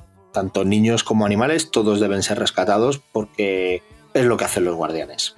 No quiero decir mucho más para que ahora ya nos explayemos en cómo se resuelve el combate con el alto evolucionador, en cómo, bueno, no sé, cómo vivisteis el, el asco orgoscopio, para que hablemos de la cantidad de cameos que salen en el orgoscopio. Sois libres de empezar por donde queráis, con lo que más haya gustado, con lo que os hizo vomitar, con lo que os dio pesadillas, con lo que queráis. Izquierdo que te veo Sí. con ganas. Es que qué puto asco el orgoscopio, ¿eh? O sea, el, el momento en el que Nebula hace el agujero y saca la mierda esa de, de- de piel y se ve toda la grasa volando, dije, yo me acuerdo que estaba, estaba en y dije, y dije, qué puto asco, por Dios. Por favor. Aparte de eso, todo muy bien. O sea, el- el- la charla previa mientras están seleccionando con eh, los colores. ¿Cuál es la lógica de los colores de los trajes con los, inter- los interfonos? Que no tiene puto sentido. que me me hace mucha gracia que todo no tiene ni puto sentido y de repente dice, no, y el amarillo es para el amarillo. Y tú dices, eso no tiene sentido. Y es como, Dentro de que nada tenía sentido, ¿por qué el amarillo solo es al amarillo? exactamente. Tengo que decir que la pareja, la pareja de, de, Mantis y Drax, que ya lo he dicho al principio, es me parece que es junto a, junto a Adam Warlock. Adam Warlock en menor manera porque sale, tiene menos minutos en pantalla, pero estos dos, eh, como alivio cómico, me hacen mucha gracia. Los dos. O sea, me hicieron mucha gracia que prácticamente el especial de Navidad es, son ellos dos. Eh, Y lo llevan genial, lo llevan genial. Tienen una química muy buena. Exactamente. Y me, me hacen muchísima gracia. Pues a mí me hace muchísima gracia ellos como alivio cómico, pero sobre todo también cuando ellos interactúan con Nebula, porque Nebula es todo el rato como enfadada Sí. y tal, y, y ellos son como, ¿eh? Espera, que te traduzco. Y, y Nebula se chira más, en plan, ¿pero qué cojones hacéis? ¿sabes? Sois idiotas. ¿Cómo le- Esas cómo le- escenas, tío, me parto. bicho, le- cuando entran dentro del orgoscopio que le dicen, nosotros vamos a no sé qué, bicho y no sé quién. Bicho, bicho, bicho y tonto o algo así, ¿no? Que le dice a Drax, en plan, bicho y O bicho y grandullón. Mira, hay una escena con la que mis hijos se partieron el culo, pero en plan a carcajadas de estas veces que les ves que, que ya no lo pueden controlar. Y es una de las veces que están discutiendo Nebula y, y Mantis. Y de repente dice Drax, ¿estamos fingiendo que Mantis nos cae mal? Y dice, Mantis, eres gilipollas. Pero si me la cuento, tío. Y yo miro a mis hijos y el pequeño que estaba a mi lado, tío, se tapaba la cara del asiento en plan, no puede haber dicho eso, no puede haber dicho eso. Y salieron de decir en plan, fijaos que no sé quién es gilipollas. Eres gilipollas. Tus hijos trauma no, pero de repente- les, les ha sido muy instructiva la película, ¿eh? Pero, pero dicen, ay, tiene otro momento en el que Drax también dice no sé qué, ja, ja, ja, ja. O sea, tienen, tienen algún momentos así cortantes, tío, en plan, que se meten unos hachazos y a mí el rollo Nebula Drax, o sea, el, el- el rollo Mantis Drax que dices, me hace mucha gracia, pero ya cuando entra Nebula, a- a- como a partir de bacalao ahí, es que ahí me descojono, tío. O sea, el momento de Nebula de Groot Kaiju, hostia, no me digas que no es bueno, tío. ¡Qué barbaridad! O sea, Groot Kaiju, no, Kaiju nada, Kaiju nada. Es que es, buenísimo, tío. Nebula tiene unos momentos buenísimos, tanto de humor como de drama, tío. Pero a mí me mola cantidad Nebula en esta película. Eh, yo respecto a, Mantis y Drax, eh, he de decir que creo que en una de las mayores críticas que recibió el volumen 2 fue centrada en, que se pasaron de vuelta y media con la comedia y sobre todo con Drax, porque en la, en la primera peli era un alivio cómico hasta cierto punto involuntario del personaje, ¿vale? Que no de la dirección de la película, que era un personaje que por su propia naturaleza, pues, pues eh, era así. Y sigue un poco la misma línea, pero ya en, en el volumen 2, pues se desfasaba mucho más. Y creo que en esta película está lo suficientemente balanceado eh, con la parte más dramática o, más seria, que luego me quiero explayar sobre ello, Taika Waititi, voy a por ti, eh, pero, pero creo que tienen un, humor realmente bien trabajado, tío. Son, son, es la Marvel cómica buena, ¿sabes? Porque yo de normal no suelo tragar los, los chistes de Marvel, pero es que son tan elegantes, tan, tan bien metidos, tan, tan espontáneos y tan esporádicos y me, parecen maravillosos. Te voy a reafirmar porque no, me había parado a pensarlo el, el tema de que Nebula fue como la- la- el tercer en discordia para este, este dúo cómico y que incrementaba mucho más esta- estas interacciones y esta, esta parte cómica. No, no me había parado a, a pensar en ello. Yo, eh, respecto a todo el tema del or- or- orgoscopio, habéis dicho que se llama, ¿verdad? Vale, Sí. eh, he de decir que que no, no sé si es que yo estaba en mi cabeza seguía llorando por Rocket o qué. Yo no, no tuve tanta aprensión y tanto asco como, como el pobre izquierdo, pero sí, sí quiero de- destacar de, de- de esta escena, eh, mm, porque es donde más se da en, toda la película, diría yo, cómo eh, la, Gamora del, pasado interactúa con, los diferentes, eh, bueno, con, sobre todo con Nebula y con Star-Lord, y, y cómo el, centrándome en la comedia, ¿vale? Eh, Esta escena, que además creo que salió hace bastante tiempo en un clip donde donde Star-Lord como que ella le dice como que a lo mejor de la que está enamorada es de Nebula y tal, y Star-Lord se queda así mirando para Nebula y dice, qué ojos más, más bonitos, son muy negros, no sé qué, y la otra se queda así como total, y mira que eh, la escena la había visto en el clip y, y lo había quitado porque dije, mira, no, no quiero saber nada, no, no, no le veo ni la gracia y tal, pero es que en la peli es que estaba estallado, tío, porque además luego lo continuaron un, ra- un ratillo más y se recrearon un mogollón en ello, me pareció glorioso. Y, y, centrando, y ya dejando de, de lado la comedia, creo que es una escena que tiene bastante importancia de cara al, al desarrollo de, de la relación con Star-Lord y, Gamora y sobre todo al desenlace final que, sucede con ellos, con los otros personajes. Porque además creo que reafirma muy bien el personaje de Peter Quill, que en esta peli está bastante más desdibujado, bueno, más desdibujado no, pero más eh, secundario diría. Que vemos que está como flirteando ahí con, con una chorba, que además está interpretada por, por la... No, no, eh, no me sale el nombre, es la actriz que hace de la ratonera en el Escuadrón de la ratonera, sí. Sí. Eh, está como flirteando Daniela, con ella. Daniela Melchior. Esa es. Eh, amor de mi vida, por cierto. Está flirteando con ella como para llevársela al huerto, para que les haga caso y tal. Y, y tienen una escena final de culminación de todo esto, donde dice, por favor, no sé qué, ayúdanos tal. Y luego le mete una vacilada en la cara, le mete una vacilada a Nebula y a Gamora y a la Chorba a la vez, que fue como, wow, espectacular, espectacular Chris Pratt. Otro que se pasaba de vuelta y media con la comedia, pero que demuestra que cuando tiene que tomarse en serio las cosas, deja, al lado, deja de un lado esa parte más cómica de, su personaje y se pone en modo liderazgo porque en, en la película está en juego la, la muerte de su mejor amigo. Eh, aquí en Orgoscopios el, el recital de cameos, aquí tenemos a Nathan Fillion eh, también, eh, que ya salía en Escuadrón Suicida siendo el DKN este, ¿no? El TK, TKD o, o no sé qué, ¿no? El hombre que se desmonta, ¿no? El, el tío este. Sale a Ratonera, Sale también. La, la mujer, Jennifer, Jennifer Holland. sale la ¿cómo se mujer que hace de hardcore en, en El Pacificador y en, y en Shazam, que es la que recibe el tiro en la pierna. De manera un poco gratuita. De manera un poco gratuita total. Que se levanta las manos y dice, haced lo que queréis, tiro, tiro al muslo y a la, ahí, te- ahí te los arregles. Es que es muy gracioso, tío, porque eh, está, tan, está tan bien hecha que choca mucho cómo es Gamora respecto al resto del grupo. Porque ellos ya han vivido varias aventuras juntos y entonces eh, como que intentan hacer las cosas de otra manera. Y Gamora entra por los sitios en plan, tú, sucia, eh, abre esta compuerta o te pegaré un tiro en la cabeza. Y el otro, no, no, vamos a pegar tiros en la cabeza de nadie. Sí, sí, lo haremos. No, no, joder, no, somos guardianes, no hacemos esto, ¿sabes? Y está todo el rato como muy jodido. Y van a otro lado, no sé qué. Pa, te pego un tiro para que sepáis que vamos en serio. Sabía que íbamos en serio. Llevas un arma, él no tiene arma, ¿sabes? No hacía falta, ¿sabes? Todo el rato como que Star-Lord está muy, muy en plan, joder, ¿qué coño haces? ¿Sabes? En plan, para un poco. Y todo esto se le va subiendo increchendo, ¿no? Porque cuando en esa escena que decía yo en, en el planeta Furro, eh, la otra dice Groot Kaiju, el otro dice que no, joder, que no saquéis un Kaiju, tío, que son pobres animalillos asustados. ¿Sabes? Eh, mira, sobre el alivio cómico de, de, de Nebula, tiene otra escena buenísima, otra vez con Drax y otra vez con Mantis, en la casa de- del furro este, cuando Drax lo único que quiere es tumbarse en el sofá Star-Lord todo el tiempo le dice que no se tumbe. Nebula ya está hasta los cojones y le dice que no se tumbe. Y entonces Mantis intenta traducir todo esto a- al furro haciendo siempre los mismos gestos con la lengua afuera. Y ya le dice, ¿pero qué haces? ¿Qué haces igual? ¿El que te vas a morir? ¿El que, que te vas a dormir? Y la otra dice, no, porque son distintos gestos, no sé qué. Y a todo esto Drax sigue intentando tumbarse. Y la otra, Drax, que te veo, no sé qué.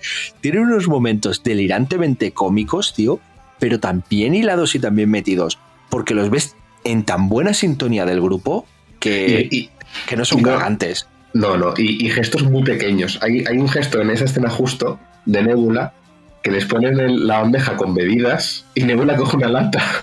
Y dice, ah, además, además, si, si te fijas solamente en Nebula es como, ah, Sí. y coge la lata, la abre, no sé qué, se la bebe y hay un, hay un momento que le pone y dice, buah, delicioso, Delicioso, delicioso, dice. está espectacular.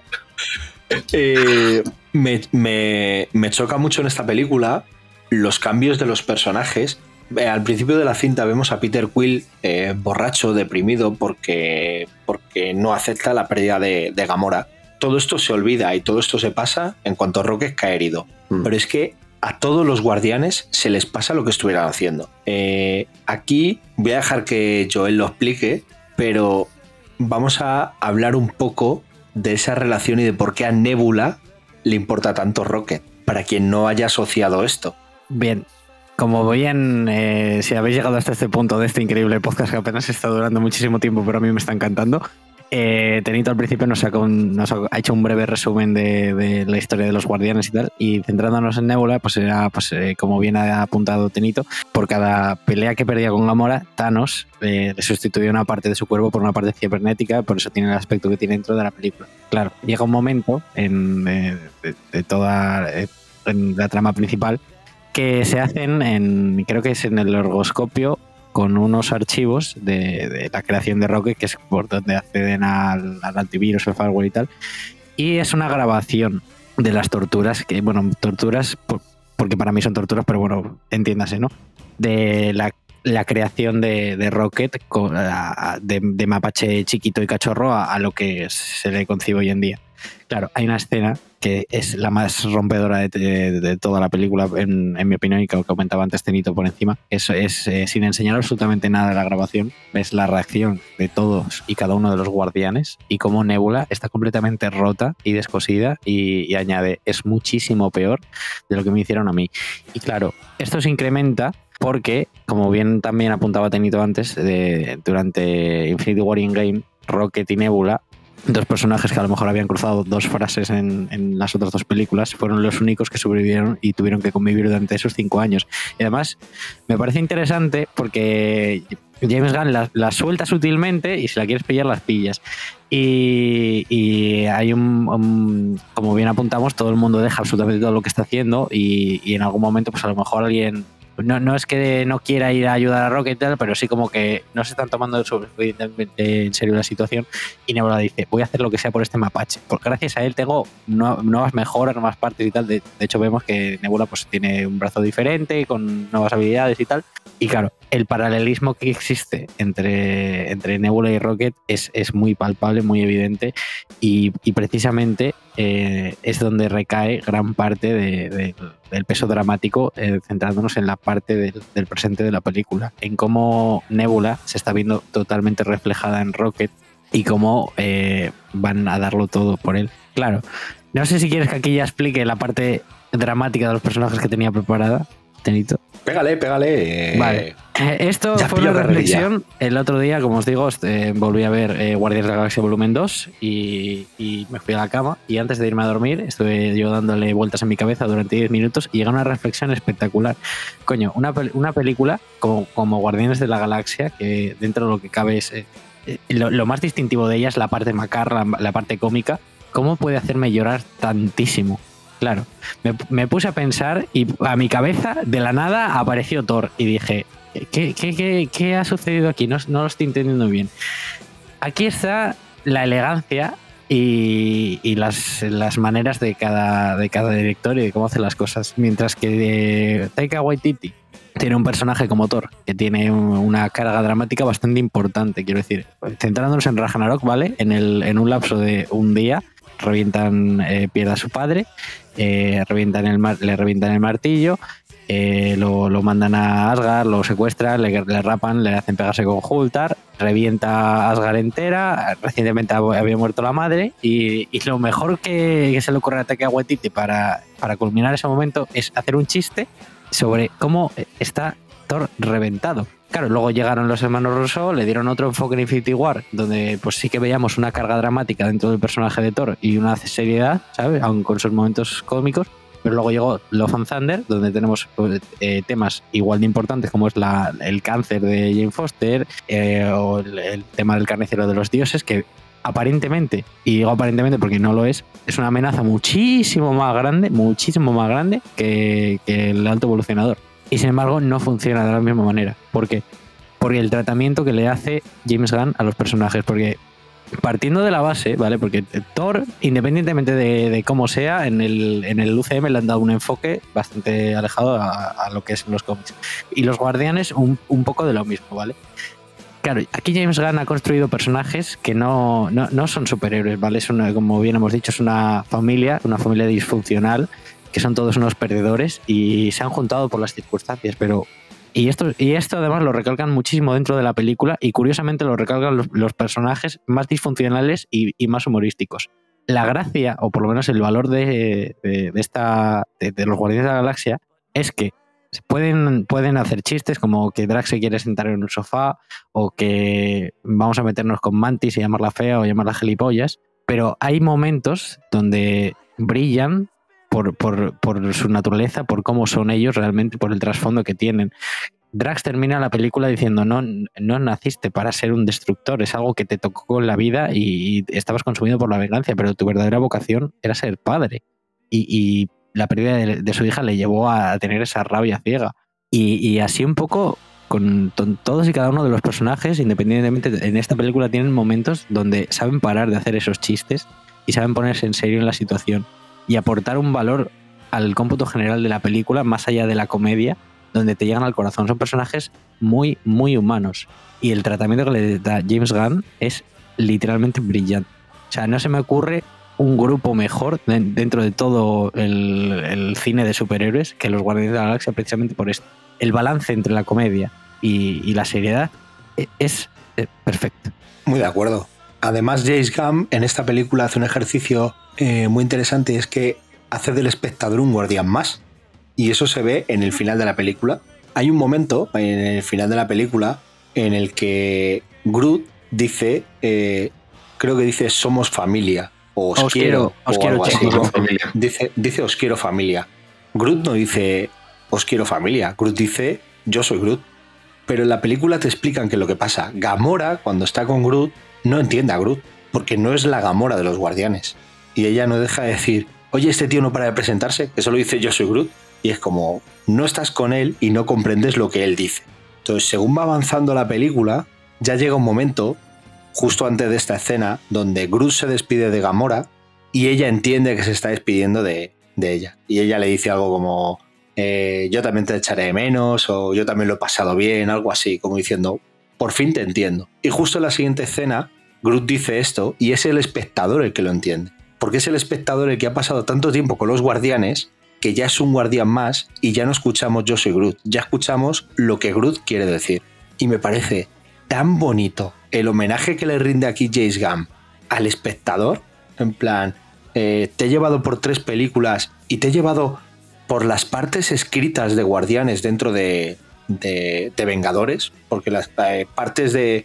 Había partes de, de las peli de Vengadores que, eh, donde estaban los guardianes que eran escritas por él, eh, apoyando a, lo- a los rusos, que cuando llego al final, tú eres un guardián de la galaxia más y tú entiendes a Groot y tú estás con Groot y estás con Rocket y estás con Drax y estás con todos. Y, y eso se ve porque a lo mejor, yo qué sé, pues lo ve, que no fue el caso, ¿eh? pero a lo mejor lo ve un niño o lo ve una persona que no está muy metida en el rollo y dice, joder, mira, Groot ha hablado normal. Y sabes que no ha hablado normal porque ningún guardián dice de repente, coño, Groot, y hace una coña, hace un chiste o hace algo. Todos han escuchado el yo soy Groot, pero ese yo soy Groot realmente dice os quiero familia. Y tú lo escuchas como lo escucharán ellos. Y me parece un homenaje bellísimo para, para los espectadores que han estado viendo esta trilogía. Y muy inteligente por James Gunn. Y ahí es donde se nota la, la mano de un tío que tenía estas tres películas pensadas y que, y que las ha hilado a la perfección.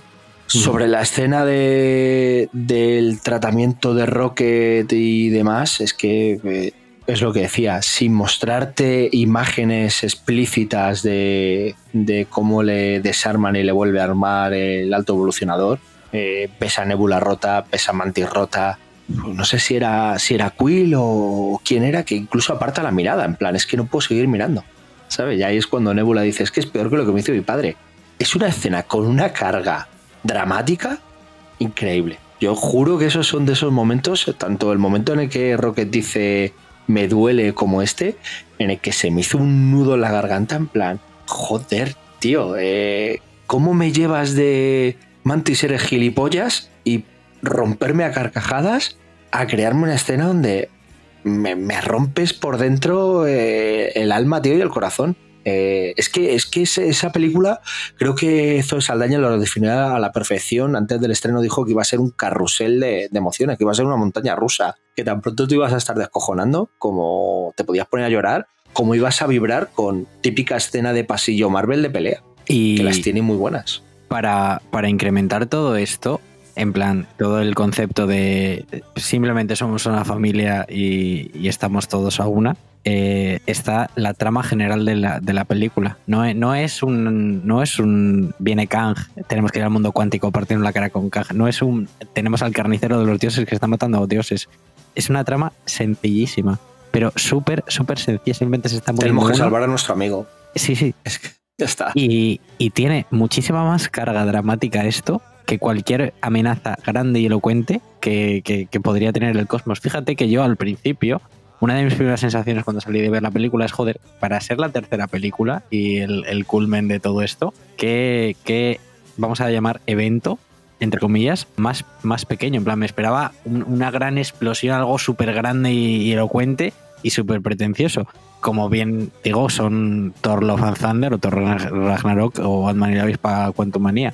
Grandes amenazas a las que hacer frente y aquí no, aquí no. Y, y lo que en un primer momento me, me chocó, luego le, le vi todo el valor del mundo. Dije, joder, si es que la elegancia es- está en, en esto, es, un- es una aventura. Esto, es- cuando salió Ant-Man, muchas, muchas críticas eran, bueno, es una peli entretenida, vas, pasas el rato y te lo pasas bien.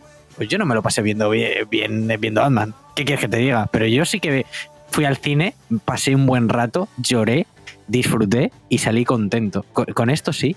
Y, y yo, yo os lo que os digo al principio, yo no sé si es porque he tragado mucha mierda y esto se me pone. O sea, la peli de por sí es alta, independientemente de yo trague mierda o no. Pero yo no sé si es porque trago mucha mierda que la peli se me pone altísima de cojones. Es decir, joder, qué, qué brillante, qué, qué maravilla, qué todo. Izquierdo, que te veo ahí apagadillo. Dale un poco. Yo quería hablar sobre Mi libro. Yo quería hablar sobre mi libro, efectivamente, qué buena referencia. Eh, no, quería ahondar en lo que has dicho sobre, sobre el, el Yo soy Groot final. En mi sala de cine hubo gente que no lo entendió. Es que es Además, sutil, ¿eh? además, además, a viva voz, en plan, ¿pero qué ha dicho? Pero si no, pero si no puede decir eso, si, si solo dice yo soy Groot. Y, me, y me quedé así y dije, joder, eh, te llevan toda la película con el personaje de Gamora, lo que tú has dicho, en plan de, pero si se, se inventando lo que dice, si no dice nada. Y justo media escena antes, Gamora ah, le dice yo soy, le dice Groot, yo soy Groot, Gamora dice, no sé qué, y Gamora se queda callada y dice, ah, y le entiende. Y justo inmediatamente después, y lo que tú dices, se, se nota perfectamente que él, que él no dice, yo, o sea, que no dice lo de Somos Familia, dice yo soy Groot, realmente, porque ninguno hace ningún aspamiento, ninguno hace nada. En Em, un grupo que todos aspavientos, ¿sabes? Claro, claro. Eh, esta película es muy emocional, no solamente porque es una despedida, a mí ya habéis hablado bastante sobre, el- sobre los personajes y, yo quería hablar sobre el- los momentos finales de la película, cuando todos eh, los caminos divergen y al final pues Gamora no es parte de estos guardianes y tiene que volverse con los saqueadores. Nebula decide que su camino es estar en Sapiencial y convertirse en una especie de, de guardiana de Sapiencial o en la alcaldesa de Sapiencial o bueno, lo que más o menos quiera. Le Que pide a Drax que se quede con ella. Drax que se quede con él, porque Drax le dice, porque Mantis quiere irse, porque eh, tiene razón, o sea, ella, su vida ha sido ego y los guardianes, y nunca ha habido una vida en la que, nunca ha vivido su propia vida, ni ha tomado sus propias decisiones. Drax le dice que quiere ir con ella, le dice eh, Nebula que se quede. Y Quill, que es una cosa que le dice Mantis al principio y que retoma un poco eh, lo que ocurrió en el, en el especial de Navidad, Mantis le dice que tiene que, que, que él, él se fue de la Tierra, nunca ha querido volver a la Tierra y tiene que pensar que quizá hubo gente que le echa, quizá hay gente que le echa de menos y dice, bueno, solo mi abuelo y tal, y dice, seguro que no está ni vivo. Y dice, bueno, pero nunca supiste nada de él, nunca tuviste nada, quiere decir, yo soy tu familia, pero... Y, Es muy, y- es muy fuerte porque le dice, tendrá como 90 años y los humanos mueren con 50. Y le dice, Sí, pues, "¿Pero ¿cómo van a morir sí, con sí. 50? Entonces, ¿para qué vivir? ¿Sabes? Vaya mierda de vida. Pero lo, pero lo mejor es que le mira a él diciendo, dice, tú tienes que, dice, te vas a morir pronto, y dice, yo no tengo 50. Como dato Y- curioso, hoy he visto en Twitter, pero, eh, eh, rápido, ¿vale? Eh, un, un frame de Guardianes de la, de, la, de la segunda peli que salía ya el abuelo. Era uno de los que conducía uno de los coches que era arrastrado por el- la terraformación de Ego. Me ha parecido un, de- un detallito espectacular. No, no, de eso no me acordaba. Bueno, el, el- el hecho de que eh, yo pensaba, el, el mítico X personaje volverá, yo pensaba que era decir, los guardianes volverán. Lo que no me esperaba es que al final de la película te fuese una bandera en una pantalla blanca de Legendary Star-Lord volverá. Yo esto, o sea, bueno, luego hablaremos de futuribles. Sobre Uy. bueno, sí. Teoría- teorías locas de futuribles ahí podemos tener. Es muy Sí. gracioso porque se junta con su abuelo, lo que decía, vuelve a la Tierra, se junta con su abuelo y su abuelo está leyendo un periódico donde a Kevin Bacon le han secuestrado unos extraterrestres. Exactamente. Yo, yo, antes de cambiar de, de tercio, quiero hablar un poquito de Gamora, porque también tuve unas sensaciones cuando salí de la película que luego se me fueron cambiando según la fui procesando y, y pensando un poco más. Cuan- claro, mis expectativas ante esta película con respecto a Gamora era. Eh, y imagino que al igual que todo, que muchísima gente, no todo el mundo, pero creo que mucha gente estaba pensando esto, que Gamora iba a volver de alguna forma, a, a lo mejor no, evidentemente no a recuperar su memoria, pero sí a ser un poco el, personaje que ella era antes de morir. Porque yo entiendo, ¿vale? Entiendo que James Gunn no- tenía pensado que Gamora la fuera a dichar en Infinity War, ¿sabes? Entiéndeme. Y, que de alguna manera pues reestructurarían esto y ella pues volvería a coger esta dinámica con el grupo. Sin embargo, en la película lo que sucede es que es, eh, lo rechaza por completo, eh, se, niega. De hecho, hasta el momento final yo digo, va, se va a quedar con ellos, se va a quedar con ellos. O se vaya ya a formar un grupito con los pocos que queden tal. Y, y no, para nada es así. Ella coge, dice, bueno chicos, eh, ha sido un placer, me vuelvo con los saqueadores a, a seguir pegando tiros a gente inocente y a seguir atracando. Y claro, yo dije, pues como que me ha decepcionado un poco esta parte, pero luego lo pensé y dije, a lo mejor, y solo a lo mejor, era lo correcto y lo necesario, porque si volvemos a traer a, a la nebula del pasado y la acabamos convirtiendo en la, en la nebu- en una en un sustituto de la perdón he dicho nebula quería decir Gamora en la Gamora de que previa le quitamos toda la carga emocional a, a su muerte y al, todo el tema de Infinity War. Y es- era como muy absurdo que pasara eso, sin embargo. Y era lo fácil, ¿eh? De hecho, era, era lo fácil. tra- Traer a Gamora, que se volviera a enamorar de Quill, porque estaba predestinado que estuvieran juntos. Apa- aparte, si traes a Gamora, ya no se separa los guardianes. Porque Quill Claro. no se va. Claro, claro. Eh, y entonces el, el hecho de que re- fuera por otro camino, luego pensándolo dije, joder, esto... a- aquí le has dado al coco, ¿eh? Es- eh. yo creo que es lo que necesita Gam para disgregar a sus guardianes. Se crea un nuevo grupo de guardianes y dice, bueno, ahora el que quiera recoger esto, que lo recoja. Pero ya son otros guardianes, ya no son los míos. A ver quién, quién se atreve. Hombre, su ha, dejado a los dos personajes únicos que es, da igual que se vayan los actores. Les, Eso les ha, es. sumado, les ha sumado un tercero y, a, y bueno, y el resto de personajes, bueno, pues están como pueden irse. Quiero decir, a, a Warlock le puedes, le puedes seguir utilizando en un corto plazo, pero de los actores originales, que hasta donde yo sé, Zoe Saldaña ha dicho que ya se despide y Drax, o sea, y Dave Batista ha dicho que se despide también. Así que Hay, hay un Y- detalle con Dave Batista porque estaba como muy enfadado con Marvel. Eh, yo creo que hizo esta película básicamente porque era James Gunn. Estaba muy enfadado con Marvel, no sé si, si os habéis dado cuenta, en esta película sale todo el tiempo vestido. Sí, Y es que parece ser que en el resto de películas le pedían estar siempre en torso. En plan, tú solo con pantalones. Esto, aparte de cosificarle, porque al final le decía, joder, es que me estáis obligando siempre a estar como mazado, siempre en forma, siempre en tal. Le sometían a sesiones de maquillaje interminables para ponerle así. Una de las condiciones que él puso para Guardianes 3 era que quería llevar camisetas, chaquetas o lo que fuera. Pero que, que no quería estar más en torso, que ya estaba hasta polla de maquillarse, de pasar frío o de, o de lo que fuera. Es que tiene que ser una tortura eso, ¿eh? Lo de, lo de las horas de maquillaje de, de, de Drax para las, las... escarificación. Son tatuajes, son carigrafías, son una cosa... Claro. Es- Escarificaciones son. Que además el otro día me vi un, un- no un documental, pero sí un, un extra de estos del Blu-ray de 20 minutos donde, donde hablaban sobre ello. Eh, sobre esto tengo una cosa que decir, ¿vale? Entiendo, evidentemente entiendo a, a Dave Bautista y entiendo el, el guiñito y tal con el rollito de, de los trajes eh, que sean los de los cómics, los guardianes originales. Pero a, a gusto personal, ¿vale? A, a- a mi persona, no le ha gustado tanto ver a estos trajes originales porque creo que como que le restan mucha personalidad al grupo. O sea, tú ves, por ejemplo, el- los artes promocionales de la primera película y cada uno, pues, su, su indumentaria, su vestimenta, su caracterización era como muy definitorio del personaje. Y al, al ponerle tan- a todos los trajes iguales, es como que se pierde un poco ese rollo, esa esencia. Y a esto quiero sumar, ¿vale? Que, que fue un detalle que sí que no me gustó nada en la película, que el casco de, Star-Lord, ¿qué, qué pasa? En plan, No sale, no sale. Pero eso, eso es algo que yo creo que le tiene tirria a Marvel, tío, porque Thor también lleva los cascos eh, lo mínimo posible, eh, Capitán América también, eh, Tony Stark cada vez que podía se levantaba la careta para que se le viera la cara. Es como... eh, sin embargo, pues luego tenemos a Pedro Pascal todo el día con el casco del Mandaloriano puesto, ¿sabes? Bueno, ¿por, por qué es Pedro Pascal? argumentalmente está explicado, argumentalmente además lo ha dicho James Gunn en Twitter, que el- y, y además es algo que, que, el- que yo no me fijé, luego me dijeron, porque yo, eh, yo llevo toda la semana en plan, oye, ¿qué pasa con el puto casco? En plan, a mí me ofendió. Porque además me esperaba que, que ya que metían los trajes originales, le metieran la gorrita y ya fuera full cosplay de, de Star-Lord. Y resulta que al principio, cuando se pega con el Warlock, el casco se rompe. Y, y James Gunn ha dicho que, claro, que marchan tan a toda hostia de sapiencial Que- no cogieron arregla. un repuesto. Y digo, vale, me parece, me parece estupendísima la justificación. Pero, pero es que no me gusta porque luego el pavo salta al puto espacio. Bueno, pero ahí tenemos esa escena, esa escena de cuadro religioso, ¿no? De Dios tocando con el dedo. Es increíble. eh, con, con Star-Lord a punto de morir y, y el, el Adam Warlock eh, rescatándole. Porque antes la ha rescatado Groot porque todo el mundo merece una segunda oportunidad. Correcto.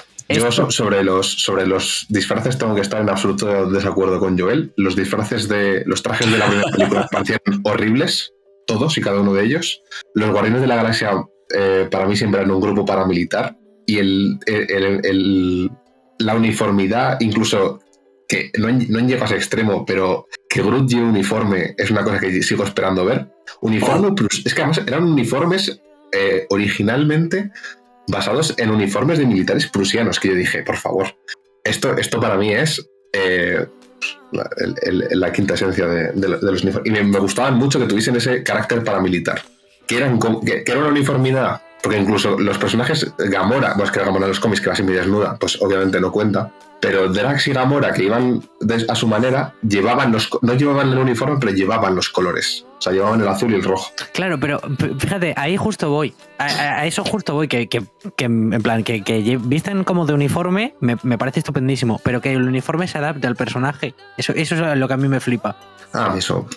En, en- este caso es que, claro, Gamo, bueno, Gamora no, porque Gamora no tiene traje. Y Drax ha dicho que no quiere llevar esto, que la- la, la definición de Drax que es que no lleva camiseta. No, hombre, pero no, no, no quiero decir que, que eso defina al personaje, pero que sí que es como que la estética habitual del, del personaje es, es ir así. Oye, ¿sabéis cuál es el, el cameo más loco que hay en la película? Confirmado por James Gunn. Sorpréndeme. Es él. El águila del, el águila del pacificador. Ah, pues no lo vi. Sé que, Sale está, sé que está, pero no la vi. Cuando, cuando rescatan a todos los animales, sale un águila volando. Y Sí, alguien sí. en Twitter le dijo: Oye, ese águila parece Igly. Y él dice: Realmente es el mismo Igly.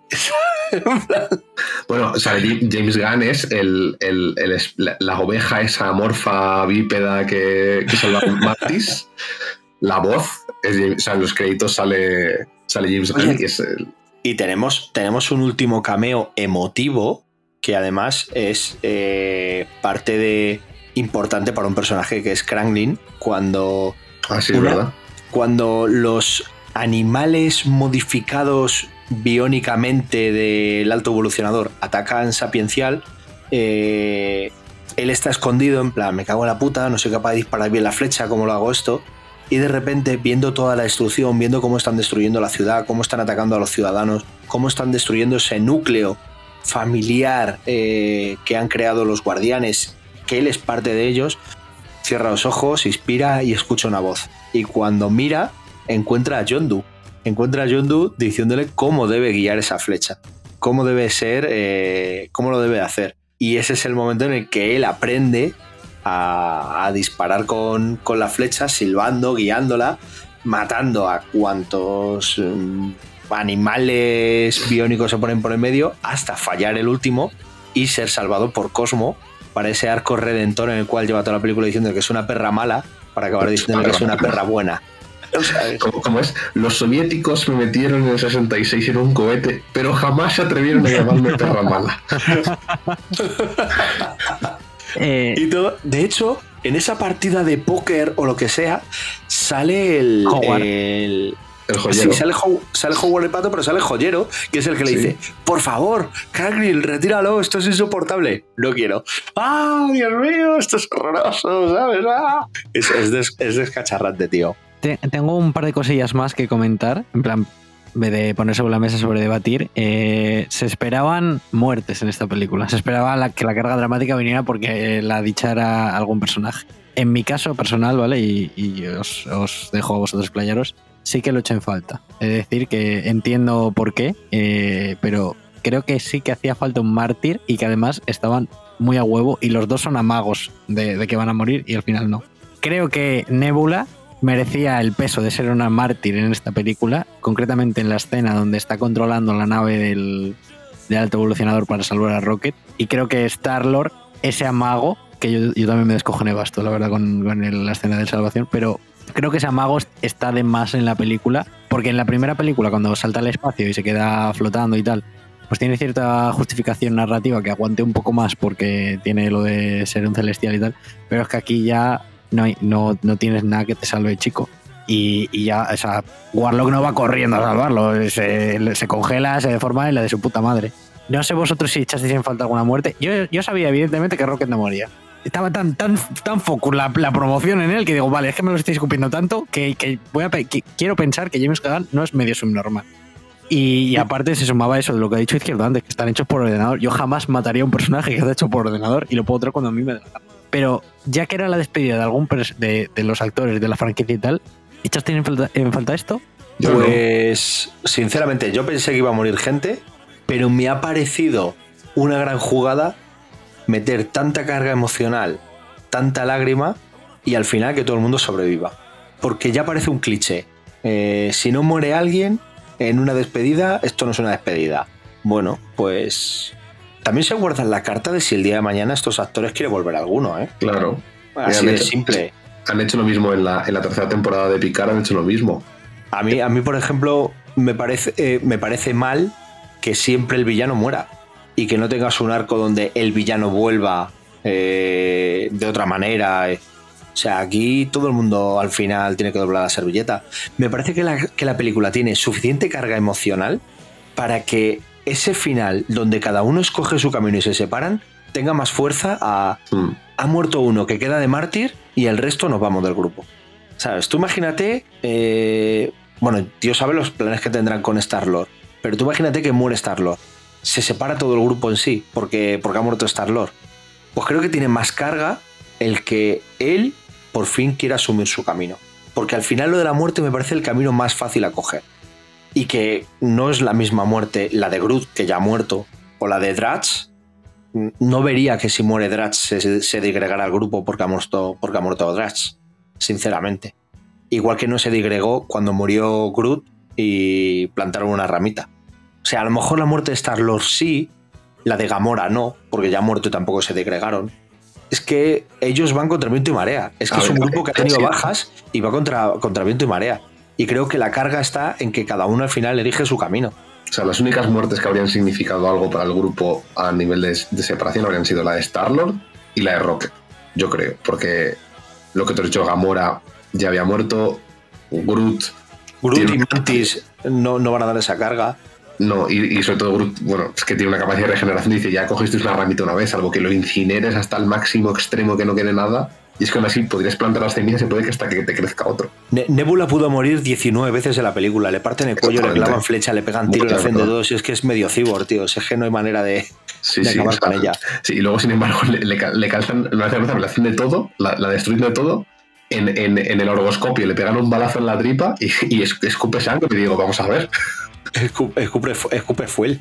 Eh, yo pensé que iba a morir gente. Que iba a tener un final más parecido a Endgame. O ha muerto Iron Man. Pero creo que la película tiene una carga emocional muy grande. Y creo que el final me gusta mucho más como lo han hecho. De que simplemente cada uno quiera escoger su camino.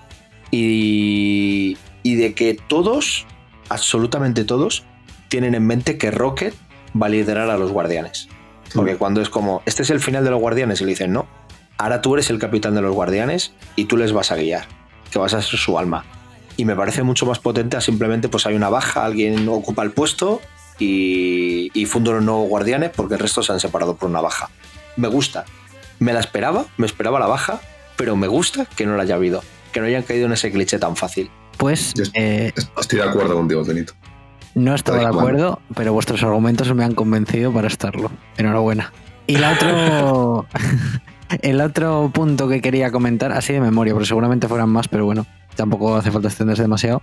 Eh, uno de mis aspectos no negativos, ¿vale? Porque insisto que pocas pegas realmente le puedo sacar a la película, pero sí cosas que luego pensando lo dije, bueno, pues esto me gustó más como lo hicieron en, en las anteriores, eh, el soundtrack. Me pareció que no estaba tan tan La bien música. pulida. Sí, la música, en plan las canciones. Yo creo que la música, el problema que tiene es que a lo mejor eh, es más, más actual y a lo mejor en- encuentras menos tema icónico. James Gunn dijo que tenía una lista preliminar de 108 canciones y que quizás la icónica que quería meter no la pudo meter por problemas de derechos de autor y no pudo obtener la licencia para usarla. Pero aún así creo que la música le va muy bien a la peli. Otra cosa es que no vamos a recordar el, el, el Hawking porque ha sido súper icónico el Hawking. Y ahora mismo no me voy a acordar de ninguna película, pero me parece que las escenas donde la música entra están muy bien metidas y pegan muy bien en, en la película. Otra cosa es que quizás esas canciones pues no son las que más me suenen, pero sí me gusta la música que usa. ¿eh? También es que es una, es una música, salvo salvo la canción que ponen al principio, al final, que la que pone Rocket, que dice que esta es una especial, que es la de, es la de Come and Get Your Love. em, joder, me el título de la canción. Come and Get Your Love. Eso. La de Common Get Your Love, que es la inicio del volumen, del volumen 1. eh, que sean canciones de los 90, 2000, quizá Claro. tiene algo que ver. Claro, es que para mí son demasiado actuales como para que sean tan icónicas como las que ha hecho de repaso de los 70 y Ya, 80. ya por el puro estilo de la música, que, Claro. se, que, se, que, se, que, se, que se gestionaba en aquella época. Porque claro, en, la- en la, en la primera película era música disco, muy cañera, muy música disco, estamos en los 70, uh, increíble. Luego la, la película era, todo muy, era muy gamberra, muy, mucho color, muy colorida, o sea, todo como muy... Esta película es bastante más oscura, bastante más los 90, bastante más... eh, podría haber metido Nirvana sin Sí. ningún problema. O sea, Joder, no, ya ves. quiero decir... Claro, claro, o sea, es que puede haber metido perfectamente Nirvana, cosas de ese, de- de ese estilo. Yo creo que probablemente habría querido hacerlo. Pero, de hecho, la última, la última canción es una versión de Bruce Springsteen, o sea, que es que son canciones de los, de los 90 y los 2000. Bueno, Bruce Springsteen de los 90 y los 2000, bueno, ya tal. Pero bueno, que, que yo creo que van, dan el tono de la, de, la, de la película y el tono de, la, de, de las décadas de la, de la música. A mí, me, a mí me gustó el soundtrack. A mí la verdad es que, yo te digo, la entrada de, de Warlock con que parecía ese, ese plano de, de- alejado de él completamente el espacio con la mu- esa, esa me, me encanta. Es una, es una pena porque no puedes decir Flash. Claro. Oh, ¿sabes? pero, pero bueno, eh, yo creo que lo que le faltaba era un tema icónico que sí que tuviéramos más localizado. Pero a mí sí me gustó, sí me gustó la, la música. Eh, es que no, no escucho, no escucho el soundtrack fuera, ¿eh? Porque- pero o sea, no he, visto, no he visto el soundtrack como tal. Pues mira, mira lo tengo por aquí que lo he estado buscando. Tienes canciones de Alice Cooper, de Radiohead, de Rainbow, eh, de Fey No More, eh, Bruce Springsteen. O sea que, que tienes gente por ahí potente. Quizás, bueno, pues eh, quería haber tenido algún tema más icónico que lo que él dijo, pero que no pues, fue posible y que tenía una lista preliminar de 108 canciones. O Sí, sea, sí, que sí, este, es que este hombre, este hombre es, es una locura, lo de la música y James Gunn es una locura. Eh, por ir dando un poco el cierre, resolución del combate alto evolucionador Guardianes, ¿qué os parece? Hombre, la escena del pasillo es una barbaridad. La- lo de la escena del pasillo no tiene ningún tipo de sentido. Yo estaba así en el cine diciendo, wow. Yo estaba flipando. De hecho, tengo muchas ganas de volver a verla porque es que pasa todo como tan rápido, tan a toda hostia, tan plano secuencia que dije, joder, quiero volver a verla. Y mm, respecto al, al desenlace con el alto evolucionador, como bien decías, muy coherente, pero eh, no noté que, que Rocket quisiera dejarlo vivo. No, no sé si me explico, en plan, me gusta que lo dejaran vivo, pero como que si realmente fueran fieles a lo que llevan siendo tres películas, a lo mejor Star lo hubiera dicho, bueno, tenemos que llevarlo a los Nova Corps, tal, y Rocket se hubiera girado y le hubiera metido un, un tiraco en la cabeza. En mi cabeza, por lo menos, era lo, que iba a pasar. Estoy de acuerdo, estoy de acuerdo con esa declaración de Rocket, pero creo que es parte del arco de redención de Rocket y de aceptar eh, los cambios en esta nueva película. Al final, la que le mete la cuchillada más gorda es Gamora, que justo no es un guardián. El resto lo golpean, lo golpean duro y lo, y lo mueven de lado a lado. Pero la que la cuchilla es Gamora, que no es un guardián. Pero- Y cuando está ahí, le dicen a Roque, le dice a Roque, mátalo, y dice el otro, "Eh, no, que me convierto en ti. Y Pero yo, yo tengo aquí una, una pullita a la película. Quiero decir, no lo voy a matar yo, voy a dejar que se quede aquí, que seguramente sobrevive a la explosión de la nave. Quiero decir, obvio, si somos, si somos los guardianes y no matamos gente, o sea, y no voy a matarle porque soy un guardián, lo, lo contrario a salvarle, o sea, lo contrario a matarle no es dejar que se muera, es salvarle. O sea, lo coherente habría- ahí habría sido que Rocket le cogiese, le esposase y se los llevase, ya no los Nova Corps porque ya no existen, porque Thanos los, los hizo papilla, pero eh, no sé, llevárselo a la policía al espacio, que son ellos, o lo que le metan en sapiencial en una, en una celda, yo qué sé. Eh, cosas que hemos dicho del alto evolucionador en, en la película es que es él el que le ordena a Adam Warlock atacar a los guardianes, no por, por lo que hicieron en la, en la segunda película Guardianes, sino para obtener eh, a Rocket y poder quitarle el cerebro. Esto también lleva a mucho desprecio por parte de, de alto evolucionador Adam Warlock. Lo trata también como si fuera una cucaracha. Trata como una cucaracha a todo ser viviente, a todos los que le rodean. Es lo que hemos dicho, es un tío megalómano que no duda en matar incluso a sus aliados con tal de obtener su objetivo. Y me encanta, me puto encanta, cuando lo enfrenta a Star-Lord y le llama eh, versión de Robocop vestido de berenjena. Sí, sí, ahí mezcla todos los posibles, ¿eh? Al final dice no sé qué de Skeletor, ¿no? Sí, Sí, le dice, sí, sí, sí. eres un Robocop con voz de esqueleto, no sé qué, vestido de berenjena, tal, no sé qué, el otro corta y le dice a Gamora, "Ah, em, ha, ha colgado. Y le dice, Ha colgado. no, no me extraña, ¿sabes? Eh, yo hubo un momento en el que dije, joder, claro, cómo ha cambiado, ¿no? Cuando, cuando está en los flashbacks es un hombre normal, ¿no? Eh, dentro de, de lo que es, claro, ahora sale aquí, tío, como con la cabeza metálica tal, claro. eh, lo que hemos dicho en los flashbacks es que hay un momento en el que cuando mata a los amigos de Rocket y Rocket le ataca a él, eh, lo que hace es desgarrarle la cara entera hasta dejarle deformado. Entonces lo que tiene es una careta y cuando los guardianes le vencen, Gamora coge un trozo de, de esa careta, se la quita y Draz dice, mira, se le ha caído la cara. Y lo que aparece es una papilla de cara, tío, en plan, que le falta la nariz, le falta un párpado entero, tiene un ojo medio salido, tal, no sé qué, como, ¿viste lo que me hizo la bestia esta, sabes? En plan, hostia, qué cera más dura, ¿eh? Ver también al alto evolucionador con esa cara, ojito, Ojo, cómo le dejó. ojo, ahora que lo dices. Ojo. Eh, ojo. Eh, momento. Momento. eh, la serie se llama La Bruja Escarlata y Visión, pero nunca se la ha llamado La Bruja Escarlata hasta el final de la peli. Momento. Rocket salva a todos estos animalitos. Ve en, en la etiqueta que pone mapache, que durante Sí. todas las películas le llamaban mapache, la mapache y le decía, ¿pero qué es eso? ¿Qué me estás contando? Alimaña tu puta madre. Le dice al senador, no sé qué le dice, en plan, la de- algo despectivo. Le dice, soy mapache. co-". No, ¿cómo, es? ¿cómo le dice? No, Rocket el mapache en castellano. En, en Sí. inglés entiendo que diría Rocket Raccoon. Rocket Raccoon, Sí. sí.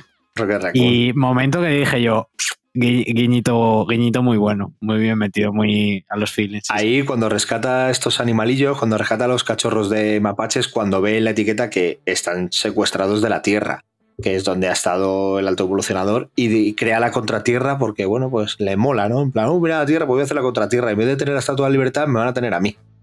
Con un mono. Es, Sujetando un es mono. bastante. Eh, el final de la película, lo que hemos dicho, los guardianes se separan, eh, cada uno toma su camino. Como líder de los nuevos guardianes queda Rocket, su inseparable amigo Groot, y tenemos unos guardianes nuevos. Tenemos a Kranglin, tenemos a es- Cosmo, tenemos a Adam Warlock, que le han salvado de la nave, a este sí le salvan, no le dejan tirado, eh, y de hecho gracias a él sa- se salva Star-Lord, y eh, tenemos a Phila Bell, ¿Qué Bueno, es? tenemos a, a Fila. a Phila, ah, ¿no?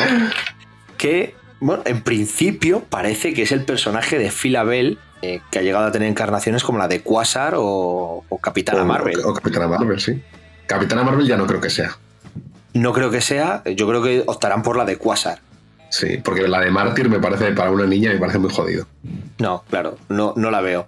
Eh, bueno, y la pelusa esa que Sí, se hace amiga la, de la mascota, la mascota de la, la- la mascota.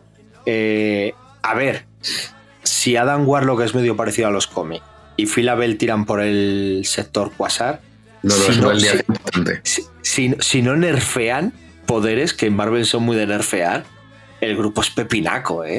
El Joder. grupo, el grupo es pepinaco. O sea, Sí, sí.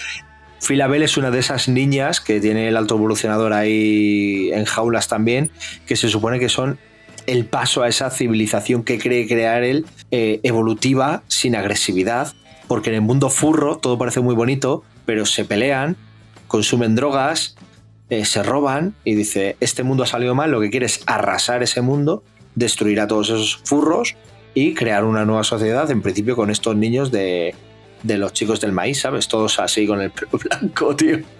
Todos un poco de grima. Eh, bueno, ahí está el futuro. Ya veremos teorías sobre Star-Lord, que es el único que se ha dicho que con esa escena que volvía.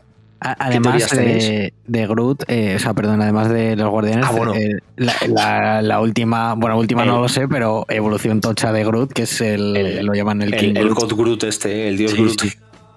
Está es, guapo, es- ¿eh? es el Groot más parecido al Groot original que hemos tenido. Sí, Sí, de hecho sí, sí. Eh, eh, la, la de Filabel, eh, eh, ¿es 100% que era una de esas niñas? Sí, sí, sí, sí. Sí, sí, sí. O sea, es que de yo hecho lo la niña con la que habla, la que dice Claro. chuchu, que habla Tiene- con... tiene- las líneas estas en la boca. Ah, Y claro, es que yo cuando vi la escena, yo dije, ah, coño, han reclutado a una de estas niñas y vi que tenía poderes y dije, No será. Es que de repente se le pone como un ojo morado, ¿no? Le saca como un destello morado del ojo y tal, y se lanzan ahí a la batalla. Sí, tío. Bueno, no, no, que, que- que ojo dorado. Se, se le ponen los puños. Sí, se le ponen morados los puños. sí, sí, sí, sí. pero que luego se le pone como un destello en el ojo también. Bueno, eso es una, un efecto muy guapo, un efecto Claro, muy yo guapo, dije- la verdad. ¿Ser- ¿Será ella? En plan, Filabel, no, no lo será, no lo sé. Yo salí del cine en plan, no sé quién es, ya me lo contarán. Y luego ya en Twitter ya han dicho, ah, sí, sí que es Filabel. Y yo, ah, bueno, vale, ok. Yo, o sea, Eh, yo cuando, yo cuando la, la llamaban fila, dije, me quedé así, me quedé una- y me- me- con los amigos con los que fui a verla, se me quedan menos mirando. Y yo, di- y yo me quedo diciendo, sí, ¿no? Quiero decir, no puede ser coincidencia. Además, ya le han puesto el pelo blanco. eh, Sí. pero, pero quiero decir, es una niña. Y me decía mi amigo, joder, joder Disney, ¿cómo es metiendo unas niñas lesbianas ya en las películas? La de inclusión, digo, madre mía. Sí, Bueno, ahí va, a haber un, un- va a haber un, un espectáculo, ¿eh? La gente descubriendo. La alineación, como bien dices, es muy potente. En plan, hay pesos pesados. Pero me faltó como Spice. En plan, sí, sí que estaba esperando que asomara y relinchara un caballo por ahí. ¿eh? En, mi, ca- en mi cabeza tenía todo el sentido del mundo, en realidad. Hubiera estado guapo, ¿no? Un, un rayos beta ahí. Y, y- y además también me hubiera gustado, esto ya es, es- no son críticas, es simplemente pretensiones y expectativas, que más que el King Groot, el, el Groot con cresta quería ver yo. Ese sí hubiera estado muy el que muy está guapo. ahora, el, el- sí, el este que, cada vez que le hiera y en- saca hijos suyos que apuñalan. Sí, sí, está muy guapo ese, ese diseño. Eh, y Bueno. respecto a Star-Lord, mira, la verdad es que no tengo ni idea. Es que cero, cero idea, ¿eh? O sea, es súper desprevenido. He de decir que si lo sé no me quedo a la segunda escena de postcréditos, me pareció, me pareció absurdo, porque es, es que son 10 segundos y un Nada, cartel que nada. Star-Lord Es, volverá. es- es una chorrada simplemente para decir que, que Star-Lord volverá. Eh, ¿Teoría izquierdo? ¿Tienes alguna? A ver, yo entiendo que tirarán por el arco de, de Grounded cuando Star-Lord, bueno, cuando los Guardianes de la Galaxia se tienen que quedar en la Tierra porque no tienen naves espaciales, Eh, Varados, que se llama en, Varados. en en, España. en castellano. Eh, ya está. O sea, no, no te puedo decir mucho más porque no tengo, Mira, no tengo mucha idea de nada ahora mismo. Yo no, no sé qué van a hacer, pero veo tanto una serie de, de estos nuevos guardianes, más que una película, como una serie de Star-Lord. Hombre, es que si, si es que el, el, el este era de Legendary Star-Lord eh, volverá. O sea, el Legendary Star-Lord volverá. No eran los Guardianes de la Galaxia volverán. Claro, claro. Entonces, en teoría, o sea, o a Star-Lord le meten en una película como, como secundario. Conex- conexión más loca que te voy a hacer, que no tiene puto sentido. A ver, te voy a hacer una pues- conexión loquísima. No, tiene- no tiene puto sentido porque ya hemos dicho que somos mejores guionistas que Marvel. que va a salir en Secret, va a salir en, en Secret Invasion. Sabiendo, sabiendo que la historia del alto evolucionador va unida a la de National Assets, Mr. Siniestro, Star-Lord tuvo un romance bastante tórrido con una chica llamada Kitty Pryde. Kitty de Oh, los oh, mama, oh, mama. Hostia, Así pero que- es que em- em- empiezas, los- empiezas la genealogía mutante con Kitty directamente. ¿Con qué lo van a empezar? sí, sí, de primeras. Es que no sé, lo de los mutantes es una cosa que yo no sé cómo ganaba. Lo, lo de los mutantes, yo imagino que el momento en el que empezaremos a ver algo de mutantes sólido, como muy tarde tiene que ser Deadpool, si está confirmado eh, el tema de Loveno. Quiero decir, a partir de ahí algo tendrán que explicar alguna vez, tío. O sea, Sí, porque, ten- porque ahora mismo tenemos dos mutantes. no, puedes dilatarlo más. Eh, Alto Evolucionador es un personaje, como hemos dicho en la presentación, que ha tenido también relación con los hermanos Maximov. Entonces, eh, va muy ligado a los mutantes. Y es que a Star-Lord no le veo con nada más en la Tierra. En plan, ¿qué pintas en la Tierra? O sea, ¿dónde te van a meter? ¿En qué te van a meter? ¿Sabes? Es que esa es la pregunta. ¿qué, qué- van a hacer? ¿A con quién te van a relacionar? Sobre ¿Con todo. quién te van a relacionar? Es que es un personaje, o sea, es que se queda Nebula en la Tierra y casi tiene más sentido, tío. En plan, yo qué sé, se va a Industrias Stark. Por cierto, para mí lo del brazo de Nebula, aunque, aunque dijera que Rocket le había hecho eh, mejoras, el brazo de Nebula es un claro homenaje a, a Iron Man. Iron Man con sus nanobots en la última. Recordemos que también Nebula ha tenido un, un- en las películas se quedaba solamente eh, viva con, con Tony Sí. Y se quedaban varados en el espacio y pasaba mucho tiempo con, con él. Incluso empezaba a tocar su lado humano, renunciando ella a, a tomar alimentos porque veía a Tony en peor estado físico. Entonces, eh, el brazo es totalmente la armadura de Iron Man en Infinity War y en Endgame, ¿no? Esa armadura cambiante que es capaz de sacar escudos, cañones y demás. Entonces, para mí ese brazo es un homenaje, quizás se lo pusiera a Rocket, pero es un homenaje a, al Iron Man con el que se quedó varada, ¿eh? Y yo lo dejo ahí. Kitty Pride, Mr. Siniestro. Es la única conexión eh, que le puedo encontrar a día de hoy, porque ¿dónde le vas a meter? ¿En Secret Invasion? ¿Qué pinta ahí en Secret Invasion? Hay, Hombre, hay- hay alienígenas. Y Eh, Ya, pero, ma- yo. Ya. O sea, Hombre, agente- Star-Lord, agente de Sword. ya, pero te quiero decir, mira, hay, hay un problema que tuvo Marvel que no hizo que incluso el actor lo ha dicho y es ¿qué estaba haciendo Nick Furia en Endgame? Que no aparece. ¿Por qué no aparecen tres helitransportes por esos portales y luchan? Es que es un personaje ahora mismo desvinculado de la parte de esa parte cósmica de los guardianes, ese Nick Furia para poder reclutar a Star-Lord, por ejemplo. Entonces, No lo no sé. Y es que-. Claro, y date cuenta que todas esas no, vacas no, la- viejas. no sé si lo sabes, pero no la tienes. ¿Cómo que no tenemos a Gilligan Brand? ¿Qui- ¿Tú quién crees que es Abigail Brand? No sé, la directora de Sword. Ah, pero en el UCM digo. Ah, no ha salido. Pero, o sea, es que no, no lo estás diciendo porque va a salir en Secret Invasion. Ah, no lo sé. Ah, Ah, vale, no vale. Vale, vale, vale. Exclusiva, exclusiva. Su- Sale Sword. Quiero decir, eventualmente en algún momento. No, es que pensé que lo decías porque no quiero decirlo tampoco por, por no spoilear y tal, pero se, se suponía que Abigail Brand iba a ser un personaje en, en Secret Invasion, en plan iba a salir en Secret Invasion, había un casting, pero se ve que, que no, que, que es otra cosa. Eh, ya llegará el futuro y, y veremos dónde, dónde encaja todo esto. A, a mí, si me mandan jurar, este eh, de Legendary Star Lord volverá, va a ser en Secret Wars. O sea, ma- ma- ma- de- de- es el único sitio Sí. donde veo que lo vayan a meter. Ay, la- Bueno, y, alguna y mierda. además, espero que metan a Star Lord y a, todo, y a toda la tropa. Espero, espero- esperemos. Eh, bueno, yo creo que os habréis quedado a gusto, ¿no? Sí. Sí. Bien. El que se me gusto el editor. el editor nos va a dar una hostia. Pero eh, yo creo que también nos dará una felicitación. Yo creo que ha quedado un, un programa guapo. Eh, pasemos a despedidas, para no dilatarlo más, como diría Dani. Eh, izquierdo, Em, yo quiero dar las gracias por este maravilloso podcast sobre una película que me ha llenado. La orgullo y satisfacción. Muchas gracias. Por favor. Buenas noches, Majestad. Eh, no, me ha llenado de, de- gusto y de cariño y de, y de ternura y de, y de ganas de llorar y de ganas de. y, muchas ganas de reír. Y me he reído muchísimo con esta película, las dos veces que la he visto. Y haber podido hablar de ella, vamos, me ha encantado. Y poco más que decir, la verdad. Eh, muy contento con el cierre de, de esta trilogía, con la trilogía en general. Muchas gracias a James Gunn por habernos ofrecido estos maravillosos personajes. Que, que yo pensé que yo pensé que jamás cuando, cuando los- yo, yo, yo recuerdo cuando anunciaron los Guardianes de la Galaxia que iban a hacer una serie de, la- de una película de los Guardianes de la Galaxia que yo dije ¿qué, qué? pero de qué están hablando esta gente pero bueno. Esta gente está loca. esta gente, yo pensaba esta gente está loca.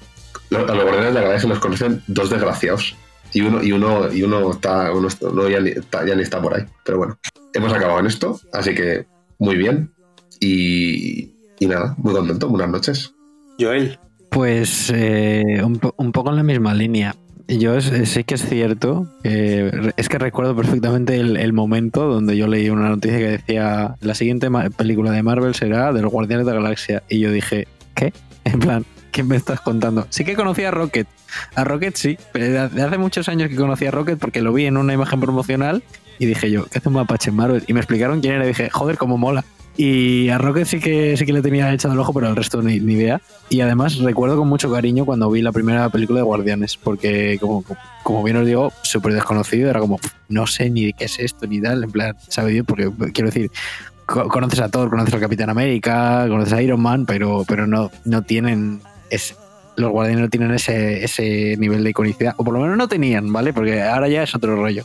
Y recuerdo perfectamente estar en, en un sitio donde yo jugaba las Magic con mis colegas y decirle a uno de ellos, oye, ¿por qué no vamos al cine a, a ver eh, la, esta, la nueva de Marvel que están diciendo todo el mundo que es súper divertida, no sé qué tal? Y nos fuimos en caliente, fuimos a coger el bus. Imagínate dos chavales, yo no sé qué edad tenía yo en 2014, pero pues, todavía era joven, ¿vale? Y, y allá que fuimos, y recuerdo la experiencia, tío, la sala entera descojonándose, eh, yo, yo partiéndome la caja, tío, lagrimones al final cuando lo de Groot, y fue como, tan, tan shock y decir, joder, cómo mola esto, tío. Y, y claro, lo que hemos dicho al principio, a día de hoy, pues te saca Marvel cinco pelis al año o 20 series y tal, y, y vas a ver una y ves otra y otra y otra, y, y ya nu- nunca nada es lo mismo, tío. Tú estás en el cine viéndola como quien ve un partido de tenis de un lado para otro y, po- y poco más, ¿sabes? Eh, Sin que se ofendan lo- los consumidores de los partidos de tenis, por favor. Y esta peli, tío, fue como revivir esa primera experiencia viendo Guardianes de la Galaxia. Ese momento donde de repente aparece un tío que no sabes ni quién es, empieza, le da a sonar un Wallman y se pone a bailar y, y sale unos tíos que te dice Guardianes de la Galaxia. ¿Y tú qué coño estoy viendo? Fue la misma sensación, tío. Volver a, a tener ilusión, a pasármelo súper bien en el cine, ver la sala llena, eh, llena, que, que ya no, no se ve eso aquí, a menos que sea un estreno gordo. Y una pasada. Sí que estoy muy de acuerdo en, en las opiniones generales que se circulan por redes y tal, de que eh, de lejos es la mejor trilogía que tiene Marvel. Tampoco tiene muchas trilogías y, de- y desde luego no... po- Podemos destacar yo creo que dos trilogías en, en- en general, o tres como mucho, y, de, lejos la mejor. Creo que es la mejor franquicia y la mejor IP que tiene Marvel, o por lo menos que tenía. Y, hombre, lo que se ha dicho de lo mejor desde, desde Endgame, no lo sé, la verdad. Sí que creo que está a la altura de las grandes de los grandes títulos de Marvel como el Soldado de Invierno, la primera de Iron Man o Infinity War. Creo que anda por ahí. Creo que me gana un poco más la 1 por, por, por cariño, nostalgia y, y por iconicidad, pero, pero está muy a la altura. Y creo que poquito más que decir, la verdad. Pues muy bien, hombre, si te has quedado a gusto. Eh, Sí. Siempre es un placer tener gente que venga a quedarse a gusto a este programa, hombre. Y para mí también. Eh, poco más que decir, insomnes. Eh, fijaros que horas son. Aquí estamos dándole y podríamos seguir y seguir y seguir y eso es síntoma de, de lo mucho que nos ha gustado y de lo muy a gusto que estamos haciendo ese programa. ¿Y quieres otro Eh, síntoma? Que Te digo yo otro síntoma, lo que voy a hacer yo ahora. Por- Porque, como bien os digo, yo hacía mucho que no salía tan contento de una peli. Me vi la 1, me vi la 2 y me compré los juegos. Y yo ahora mismo, a las 2 de la mañana, voy a ponerme a jugar a Guardianes de la Galaxia. Así Me de parece claro, güey. Me pareces un héroe. Eh, yo poco más que decir. Mis compañeros lo han descrito a la perfección. Lo que se siente con esta película es una montaña rusa de emociones. Tiene momentos para la acción vibrantes, peleas y luchas increíbles. Tiene humor descacharrante con el que te ríes un montón y tiene escenas que te ponen un nudo, en el estómago. Tremendo. Para mí ha sido pues un bálsamo como he dicho, un oasis este, en este desierto que está siendo las últimas películas de Marvel. Y poco más, eh, esperamos vuestros comentarios, que nos hagáis llegar vuestro feedback para ver qué tal os ha sentado esta peli a vosotros. Y solamente deciros que seguir leyendo cómics, seguir viendo series, seguir viendo pelis, seguir jugando videojuegos. No os durmáis insomnes y gracias por estar ahí. Un beso y hasta luego.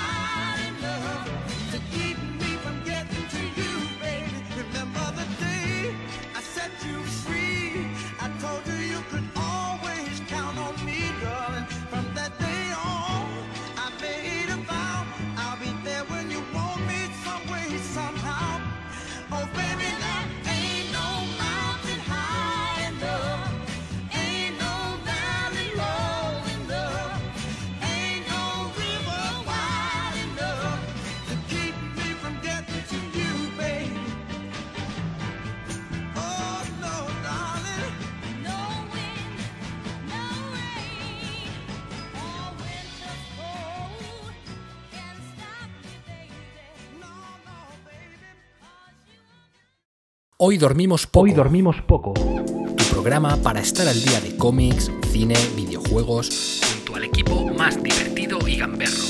No te duermas insomne y prepárate porque hoy dormimos poco.